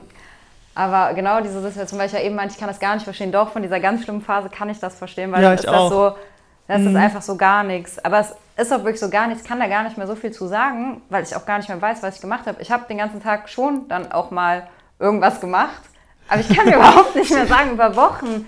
Also wirklich, wenn ich auch versuche, mich jetzt daran zu erinnern, da ist nicht mehr viel. So, das ist einfach so ein totales dahin exis- Ja, existieren. schon. einfach wirklich nur noch existieren. Das mit dem Das ist daneben einfach, stehen, das ähm, fand ich ein interessanter Ja. Punkt, den du genannt hast. Ich habe das immer gerne beschrieben als, es fühlt sich an, so meine Augen sitzen hier vorne, aber es fühlt sich an, als säßen meine Augen hier hinten. Und Mhm. Ja. ich würde das alles von Der hier hinten Körper, beobachten. wird, der Körper ist plötzlich da. Also man, das finde ich halt so faszinierend, dieses also hinten, Hände. hinten an der Schädeldecke, sorry. Also es ist, es ist so ein ja, man fühlt sich, und deswegen, der Begriff der Situation beschreibt das halt auch so schön. Es ist ein- so ein weggerissen Genau. sein. Und es ist halt fast, es ist halt für mich manchmal ein Luxus, mich da reinzuschalten zu können. Ja, ich habe auch schon öfters von Leuten gehört, tatsächlich auch irgendwie im Podcast oder in Interviews gelesen, die das genauso beschreiben. Dieses so, ja, wenn ich dann im Bus sitze und mir ist jetzt irgendwie alles viel zu viel, dann kann ich ja dissoziieren. So. Das Ja. ist, hä? Voll krass. Ja, und ich nutze es halt auch, wenn ich genau wenn ich jetzt empfinde, schade ich Menschen um mich herum oder das schadet mir und ich schalte aus. Dann, interessant. Und das wirkt dann auf Leute, dass, ich, dass mich die Sache nicht trifft, weil es exakt das nicht tut. Und dann muss ich halt überlegen, will ich, dass mich das trifft? Dann äh, gehe ich halt oft hin und sehe es, okay, es sollte mich aber treffen, ich sollte das Problem beheben, es ist negativ. Und negative Emotionen quasi mit in den Alltag zu nehmen, ist anstrengender. Auf jeden Fall. Aber Ich kann es ist wichtig. Es ist super wichtig. Alle Gefühle sind zum Fühlen da. Auch, Ja. wenn, auch wenn das einfach so ein total spir spiritueller Satz ist, aber es ist so. Ja, schon. Man darf nur nicht- nicht doch. allen vertrauen. Man darf nicht allen vertrauen, aber ich finde, es ist auch wirklich wichtig zu sagen, es ist auch okay, wenn es einfach mal scheiße ist. So, Ja, das ist sowieso, auf wenn jeden du einfach Fall. einen Scheißtag Auf- hast, du ja, hattest einfach, voll. ich komme auf diese teilweise so, ich bin jetzt kein super spiritueller Mensch, aber ich beschäftige mich schon so ein bisschen mit der Thematik, einfach in Richtung Meditation und so, ne? Mhm. Und da habe ich manchmal das Gefühl, da kommt so eine Art Toxic, Toxic Positivity, so alles ist möglich, lebe deinen Traum, du bist dafür, aber auch verantwortlich so dafür, dass du dich gut fühlst, so, ne? Und dann mit jeder Situation dieses, äh, glaube nicht alles, was du denkst, so ein paar von den Sachen sind ja ganz richtig und ganz gut, aber ich finde, das ist so ein bisschen, ähm, nee, das ist äh, nicht Ja, immer, das Leben ist nicht dazu da. das also, klingt ziemlich ne? danach ja, voll. schon. Ja. Und ich kann mich in das Set reinbewegen, wenn ich will. Es ist super anstrengend, das zu halten. Mhm. Und du brauchst so, und du musst so viel filtern, um das zu halten. Das ist ja aber auch nicht gesund. Natürlich nicht. Das, meine, das beschreibe ich ja gerade damit. Also ich habe ja, das ist ja auch das halt, Interessante. Ich kann das ja quasi sehen. Ich kann ja sehen, wie viel ja. mich das kostet, da reinzugehen. Und ich, äh, in meinem Kopf, ich rechne ja so ungefähr, wenn ich 10 bin mit, mit, emotionalen Punkten. Ich ah. weiß, wie viel kostet mich das, wenn ich das mache und wie viel, kostet mich, wie viel bringt mir das, wenn ich das mache.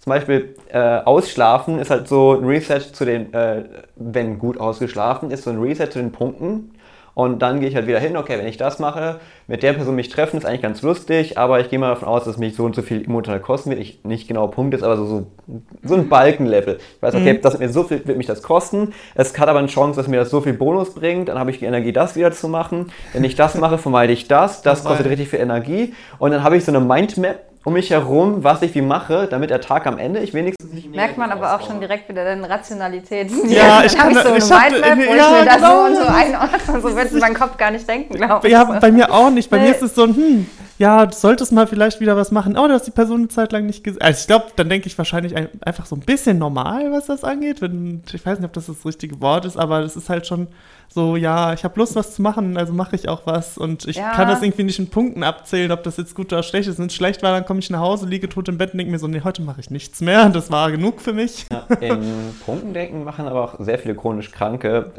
Das wurde liebevoll das Löffelprinzip genannt, um das zu symbolisieren. Du hast halt du weißt halt, bestimmte Sachen kosten dich Energie und du weißt halt, du kannst so bestimmte Tätigkeiten am Tag machen. Das mhm. läuft unter, es ist ein unterbewusster ja, Prozess für die meisten. Den kannst du vor allem in chronisch Kranken und äh, vor allem körperlich chronisch Kranken sehr oft finden. Zum Beispiel, du weißt, äh, du, du hast eine Gehbeeinträchtigung.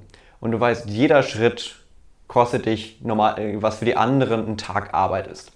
Und du weißt, okay, ich muss, zu, äh, ich muss zur Therapeutin oder zum Arzt, ich sollte noch einmal die Untersuchung machen und ich muss, wollte mich da mit Leuten treffen. Das sind drei Tätigkeiten, die ungefähr gleich viel kosten. Das heißt, es muss auf drei Tagen stattfinden. Mhm. Und solche mentalen Schritte machen sehr viele chronisch Kranke ja. in dem Moment, wo sie anfangen, sich zu schützen. Eben meine Dissoziation hilft, zeigt mir halt einfach, dass dieser Prozess stattfindet, mhm. weil ich ihn halt wieder von außen betrachtet wahrnehme. Aber dieses, äh, sobald jeder gesunde Mensch betreibt dieses Punktesystem. Man macht halt, hey, ich gehe noch mit den Leuten saufen, weil nächste Woche habe ich dieses äh, Gespräch da mit der Arbeit. Das machen Leute. Die ja, das Punkte ist so, ein unbewusster Prozess, der genau, einfach passiert. Der Punkt bei mir ist halt einfach, dass ich halt da auf eine Distanz drauf gucke und die Distanz ist halt oft auch gefährlich, weil man fängt halt an, bestimmte Sachen einfach, die man sieht, denkst, ah, ist anstrengend die zu machen, aber manche Energien willst du ja aufwenden. Und das ist die Gefahr der Situation. Ist nicht, dass du anders bist, es ist, dass du davon wegstehst mhm. und dass du links ziehen musst. Oder dich halt festhalten musst an solchen Sachen. Ja, ich finde es mega interessant, wie du das jetzt gerade beschreibst. Also mir ist das auf jeden Fall auch, früher habe ich das, glaube ich, mehr einfach natürlich gemacht weil ich mhm. da einfach, glaube ich, gar nicht so super viel drüber nachgedacht habe. habe ich mich getroffen und wenn ich keinen Bock hatte, bin ich zu Hause geblieben. So. Seitdem ja, genau. ich das genau. aber auch mit dem Auge so hatte, ist das auch tatsächlich so geworden, dass ich erst versucht habe, erstmal war ich sowieso weg für ein halbes Jahr so, aber dann habe ich versucht, ja.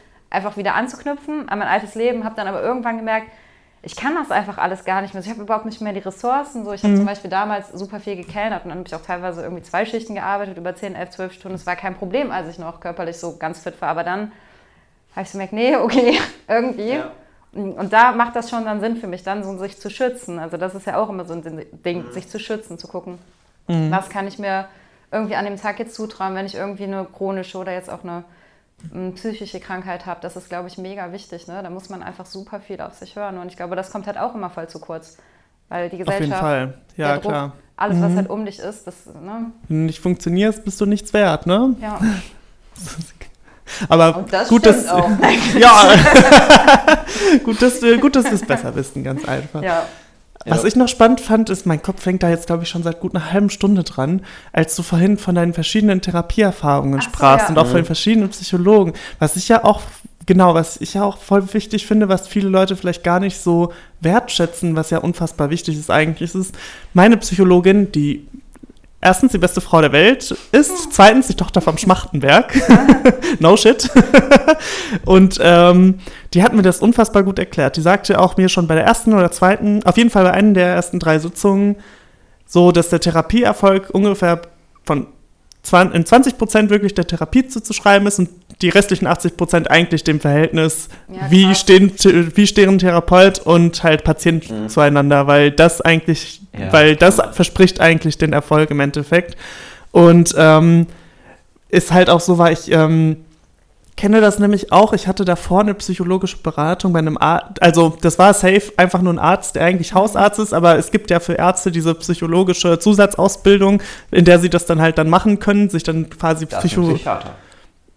Psychiater ist eine Weiterausbildung von Ärzten. Nee, nee, es gibt ja auch eine Nee, psychologische ja, Weiterausbildung. Ja, aber ich, ich, ich wollte nur Und es sagen, gibt ja Leute, die nennen sich dann halt dann auch psychologische Therapie, bla bla bla, Dann bieten auch das okay, an. das, ist auch noch, ja, das ist auch Genau. das Problem. Es gibt die, die, die Beschreibung. Zum Beispiel ein Psychologe ist ja ein separates Studium. Genau. Ja. Psychiater ist ein, Me- ein Mediz ein Aber psychologischer. Therapeut, das meinte ich. Genau, und, ja, und dann gibt es die, und die psychologischen Therapeuten, die das noch mehr verwässern. Genau. ich weiß gar nicht, richtig. ob der Begriff geschützt ist. Ich Das glaube weiß ich nämlich auch nicht. Ich glaube, es Ich gibt halt glaube mehrere nicht. Nee, Wege, um ich glaube, Psychologe und Psychiater sind die beiden geschützten Begriffe, die auch Ja. wirklich unterschiedlich Genau. sind und wo die Leute Acht darauf geben sollten. Wenn ihr ein Psychiater ein Medikament empfiehlt, wisst ihr, dass er keine Ahnung hat.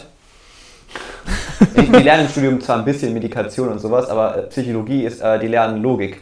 Die Du lernen. meinst gerade, wenn ein Psychologe dir ein Medikament Ja, verschreibt? ja, ein Psychologe sollte dir niemals Medikamente Nee, das darf der doch gar nicht, der muss Arzt ich ja sein. gerade. Ja Wollte der Punkt. wollte Ja. sagen, das darf, das darf der ja gar nicht. Psychologen haben keine Ahnung von Medikation. Ja, Das ja, genau. Die haben ein Büchlein dafür, wo drin steht, Ja. welche Medikamente für welche Symptome helfen und was sie äh, tun. Also das hatte meine Psychologin immer, wenn ich ihr gesagt habe, ja, ich war, beim Psycho äh, ich war beim Psychiater, er hat mir das verschrieben, sie hat reingeguckt, gecheckt, ob es in. Ordnung ist und dann gesagt, ja, Ja. dies, das, jenes. Das wiederum geht, ja.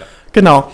Ähm, jedenfalls, genau, und ich saß bei so einem Arzt und hatte dann, als es mir schon mal schlecht geht, mir von ihm Rat eingeholt, aber das war dann so ein, wieder mit tausend Tipps gegeben, wie das besser gemacht wird und boah, das, also der hat dann richtig die Bombe knallen lassen. Ja, das ist ja alles auf die Beziehung zu meinem Vater zurückzuführen. In der ersten Sitzung. In der ersten Ja. Sitzung. Und ich saß dann ich dachte mir nur so, meine Fresse, ich weiß jetzt schon, dass ich hier nicht nochmal herkommen Ja. möchte, weil so unwohl, wie ich mich hier fühle und vor allem vielleicht liegt es auch äh, dann, ich weiß nicht, dann war da, ich weiß, vielleicht hatte es was irgendwas damit zu tun, aber irgendwie hat es mich auch sehr viel Kraft gekostet, weil ein Mann mir gegenüber saß und dann auch noch mit dieser Ja. halt, wo ich dann direkt da saß, so, boah, jetzt nur die ganzen Vorwürfe, ich sei schon wieder zu faul.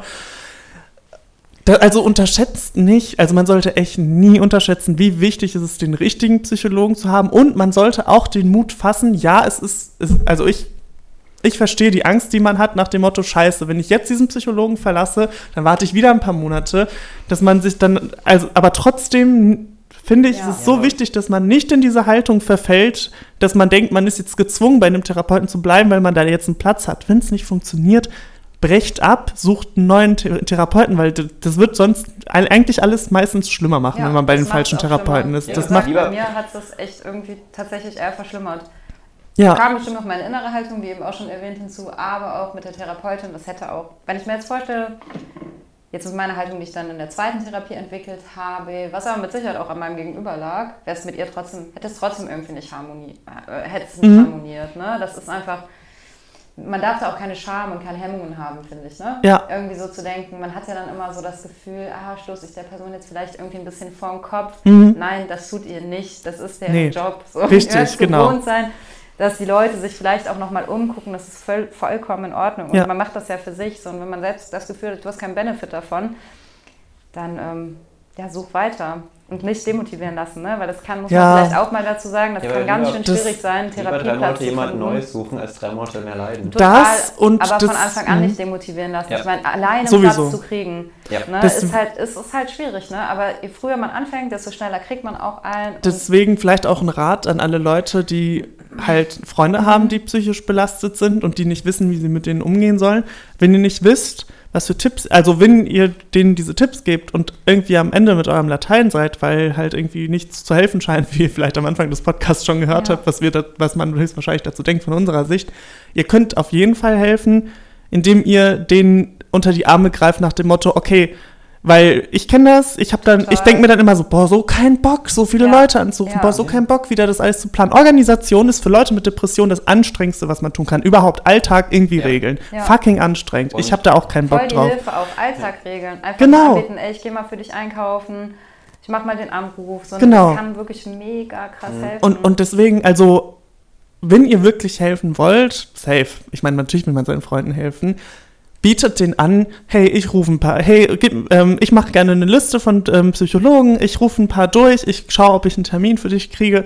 Also hätte das jemand für mich Ja. gemacht, ich glaube, ich wäre der dankbarste Mensch der Welt gewesen. Selbst das Googeln und die, die Nummer von einem Therapeuten. Ich wollte Oder so eine Liste, das die Liste, alleine, das allein hat schon Liste, gereicht, ja. TherapeutInnen, so kommt direkt eine super Liste mit 30 Leuten, Ja. die schon ausdrucken und der Person geben. Damit das wäre schon, mega geholfen. und, Genau. ja. Das hört sich jetzt vielleicht ein bisschen so low-level an, aber es sind wirklich, es sind wirklich Das sind so- kleine Die Das schwer- sind so die echt erste, so- Die ersten Schritte sind die allerschwersten. Ja. Genau. Du gestehst dir mit diesem Googlen ein, dass du Hilfe brauchst Ja. und Mhm. Hilfe haben wollen äh, ist, hat einen riesen Stigma und du musst, du musst halt, man muss halt bedenken, man, man kämpft gegen ein riesen Stigma an Ja. und es, Mhm. wirkt, es wirkt kleine Aktivitäten ein, aber man gesteht sich super viel ein, weil man es macht. Ja, das Problem gibt es auch, aber ich muss jetzt auch mal ehrlich sagen, bei mir war das nie das Problem. Bei mir war einfach immer dieses, ich, ähm, um es in ein Bild zu beschreiben, immer dieses am Fuße des Berges stehen und hochschauen. Ja. Das war immer das, was mich davon abgehalten hat, den Berg zu besteigen, weil ich mir dachte, nee, da komme ich doch nie hoch. Ja. Also so, ich werde doch nie eine Therapie finden. Oh nee, ey. Und Ja. einfach dieser Gedanke, weil bei mir Ja. war das dann immer so der Fokus, als es mir schlecht ging, lag auf den Sachen, die getan werden muss. Und ich hatte immer realistisch vor Augen,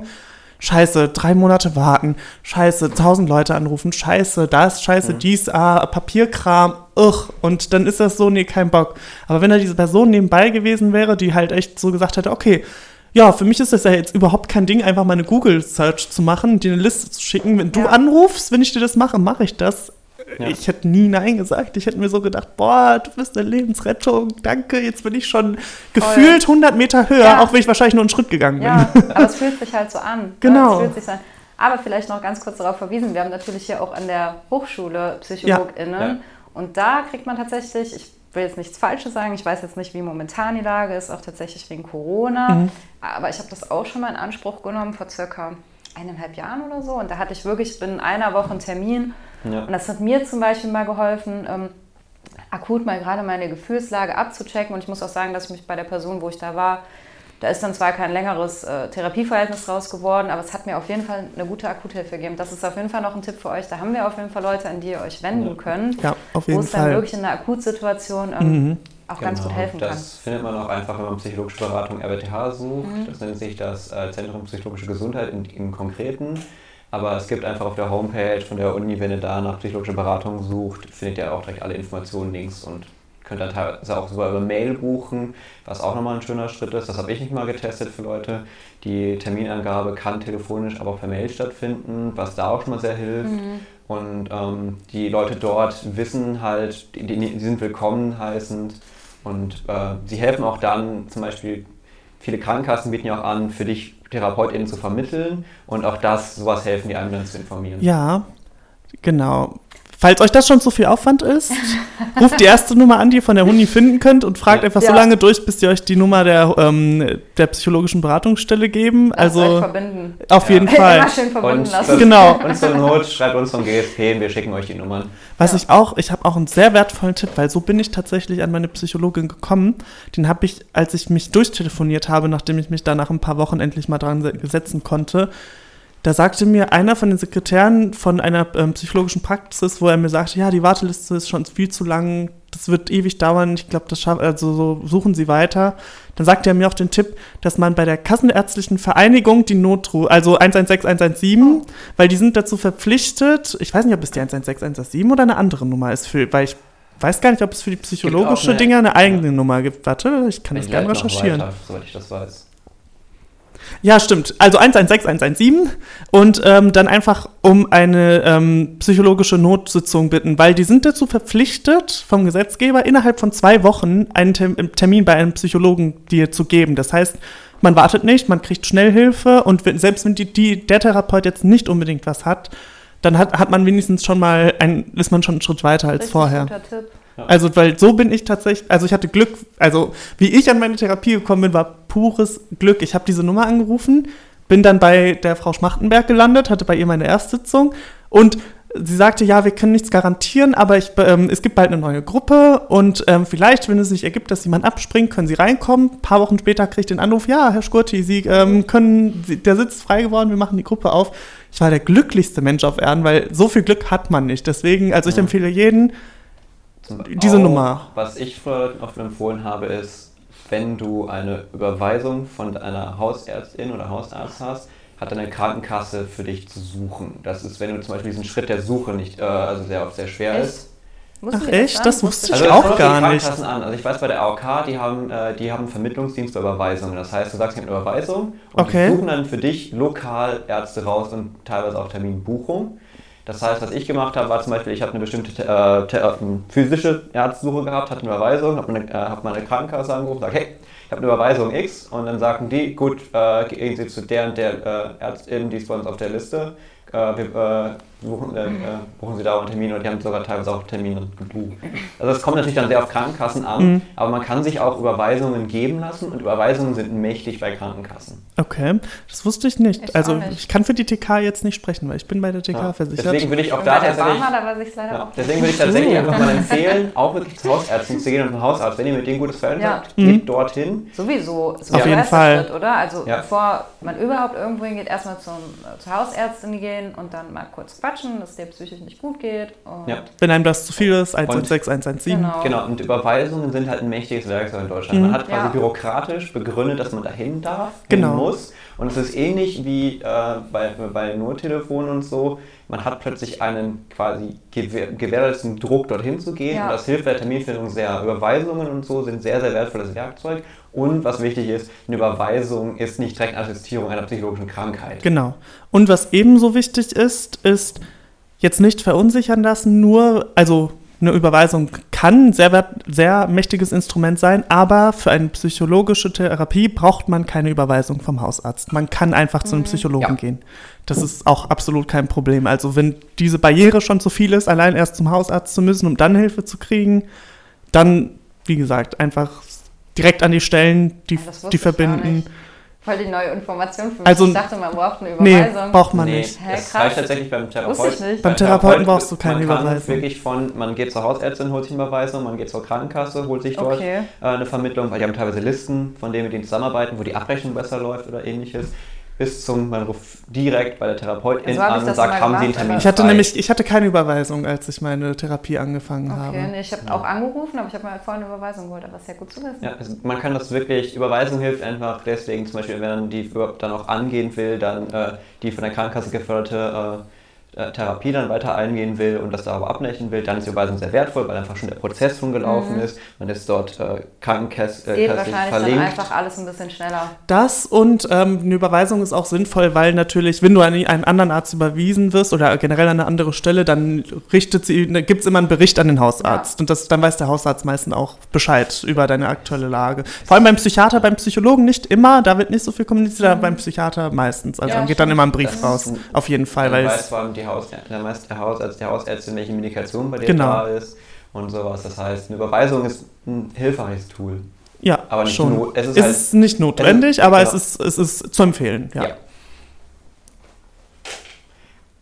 Ja, das würde ich sagen, ist nochmal ein gutes Schlusswort. super, oder? Jetzt waren wir am Ende noch so bei den Tipps, ist doch perfekt. ja, voll. Ja, vielleicht sollten wir trotzdem. Genau, dann würde ich. Ach ja, so, so eine Abmoderation wäre vielleicht Nee, trotzdem nee. ganz gut, oder? Das kann ich, kann ich, So, so, gerne, und jetzt Schluss. kann ich gerne machen. Ja, Cool. Gut, dann hoffe ich euch, dass euch der Podcast geholfen hat. Zum einen zu sehen, wie viel. Oh, ich habe eine bessere. Idee. Wollen wir vielleicht das so machen, dass wir einfach jeder so, so vielleicht so ein kurzes Schlusswort zum, zum Podcast, jeder sagt so ein kurzes Schlusswort und dann so, dann schließt ihr das ab, wenn ihr wollt. Gerne. ja, Cool. Gut, fang dann, ruhig an. ja, dann hoffe ich euch, dass äh, der Podcast euch geholfen hat, zu sehen, wie vielfältig äh, psychologische Gesundheit ist und dass, ähm, selbst wenn ihr euch nicht wiedergegeben habt, äh, äh, nicht euch wiedergefunden habt in unseren Beispielen, dass ihr halt einfach nur eine weitere Person mit einem psychischen Problem seid und dass es äh, für die meisten eigentlich auch immer Hilfe zu finden gibt. Ja. Also schämt euch auf keinen Fall. Also schämt euch echt nicht. Das ist so, mit den entsprechenden Stellen darüber zu reden. Habt keine Angst davor, euch die Zeit zu nehmen, die ihr braucht, um wieder gesund zu werden. Und redet. Mehr reden ist immer, also ist immer hilfreich, was das angeht. Mehr reden, vor allem für die Betroffenen. Mir hat es geholfen. Euch wird es auch helfen. Ja, ich würde sagen, ich finde auch so, für mich immer das, eine der wichtigsten Dinge ist einfach immer wieder zu sagen, du bist auf jeden Fall nicht alleine damit, egal wie sehr sich das manchmal in so einer Krankheit oder in so einer Phase so anfühlt. Es gibt ganz, ganz viele andere Menschen, die das auch haben, die dich auch verstehen. und die dir mit Sicherheit da auch irgendwie zur Seite stehen können. Such dir Hilfe, so je früher, desto besser. Das ist ja. auch einfach immer das Aller, Allerwichtigste. Du musst damit, bist nicht alleine und du musst damit nicht alleine klarkommen. Und ja, ich hoffe, dass das so ein bisschen ein paar Leuten geholfen hat, die das jetzt vielleicht hören, vielleicht da gerade noch im Prozess sind, am Anfang oder auch schon irgendwie tief drin, da vielleicht ein bisschen, ja, dass wir da vielleicht ein bisschen helfen konnten. Und ich freue mich super, dass du da warst, Luan. Es war richtig schön mit dir. Ja, ich habe euch zu danken. Danke, dass ihr mich eingeladen habt. War echt cool. Hat mir Spaß gemacht. Ja, sehr gerne. Gerne.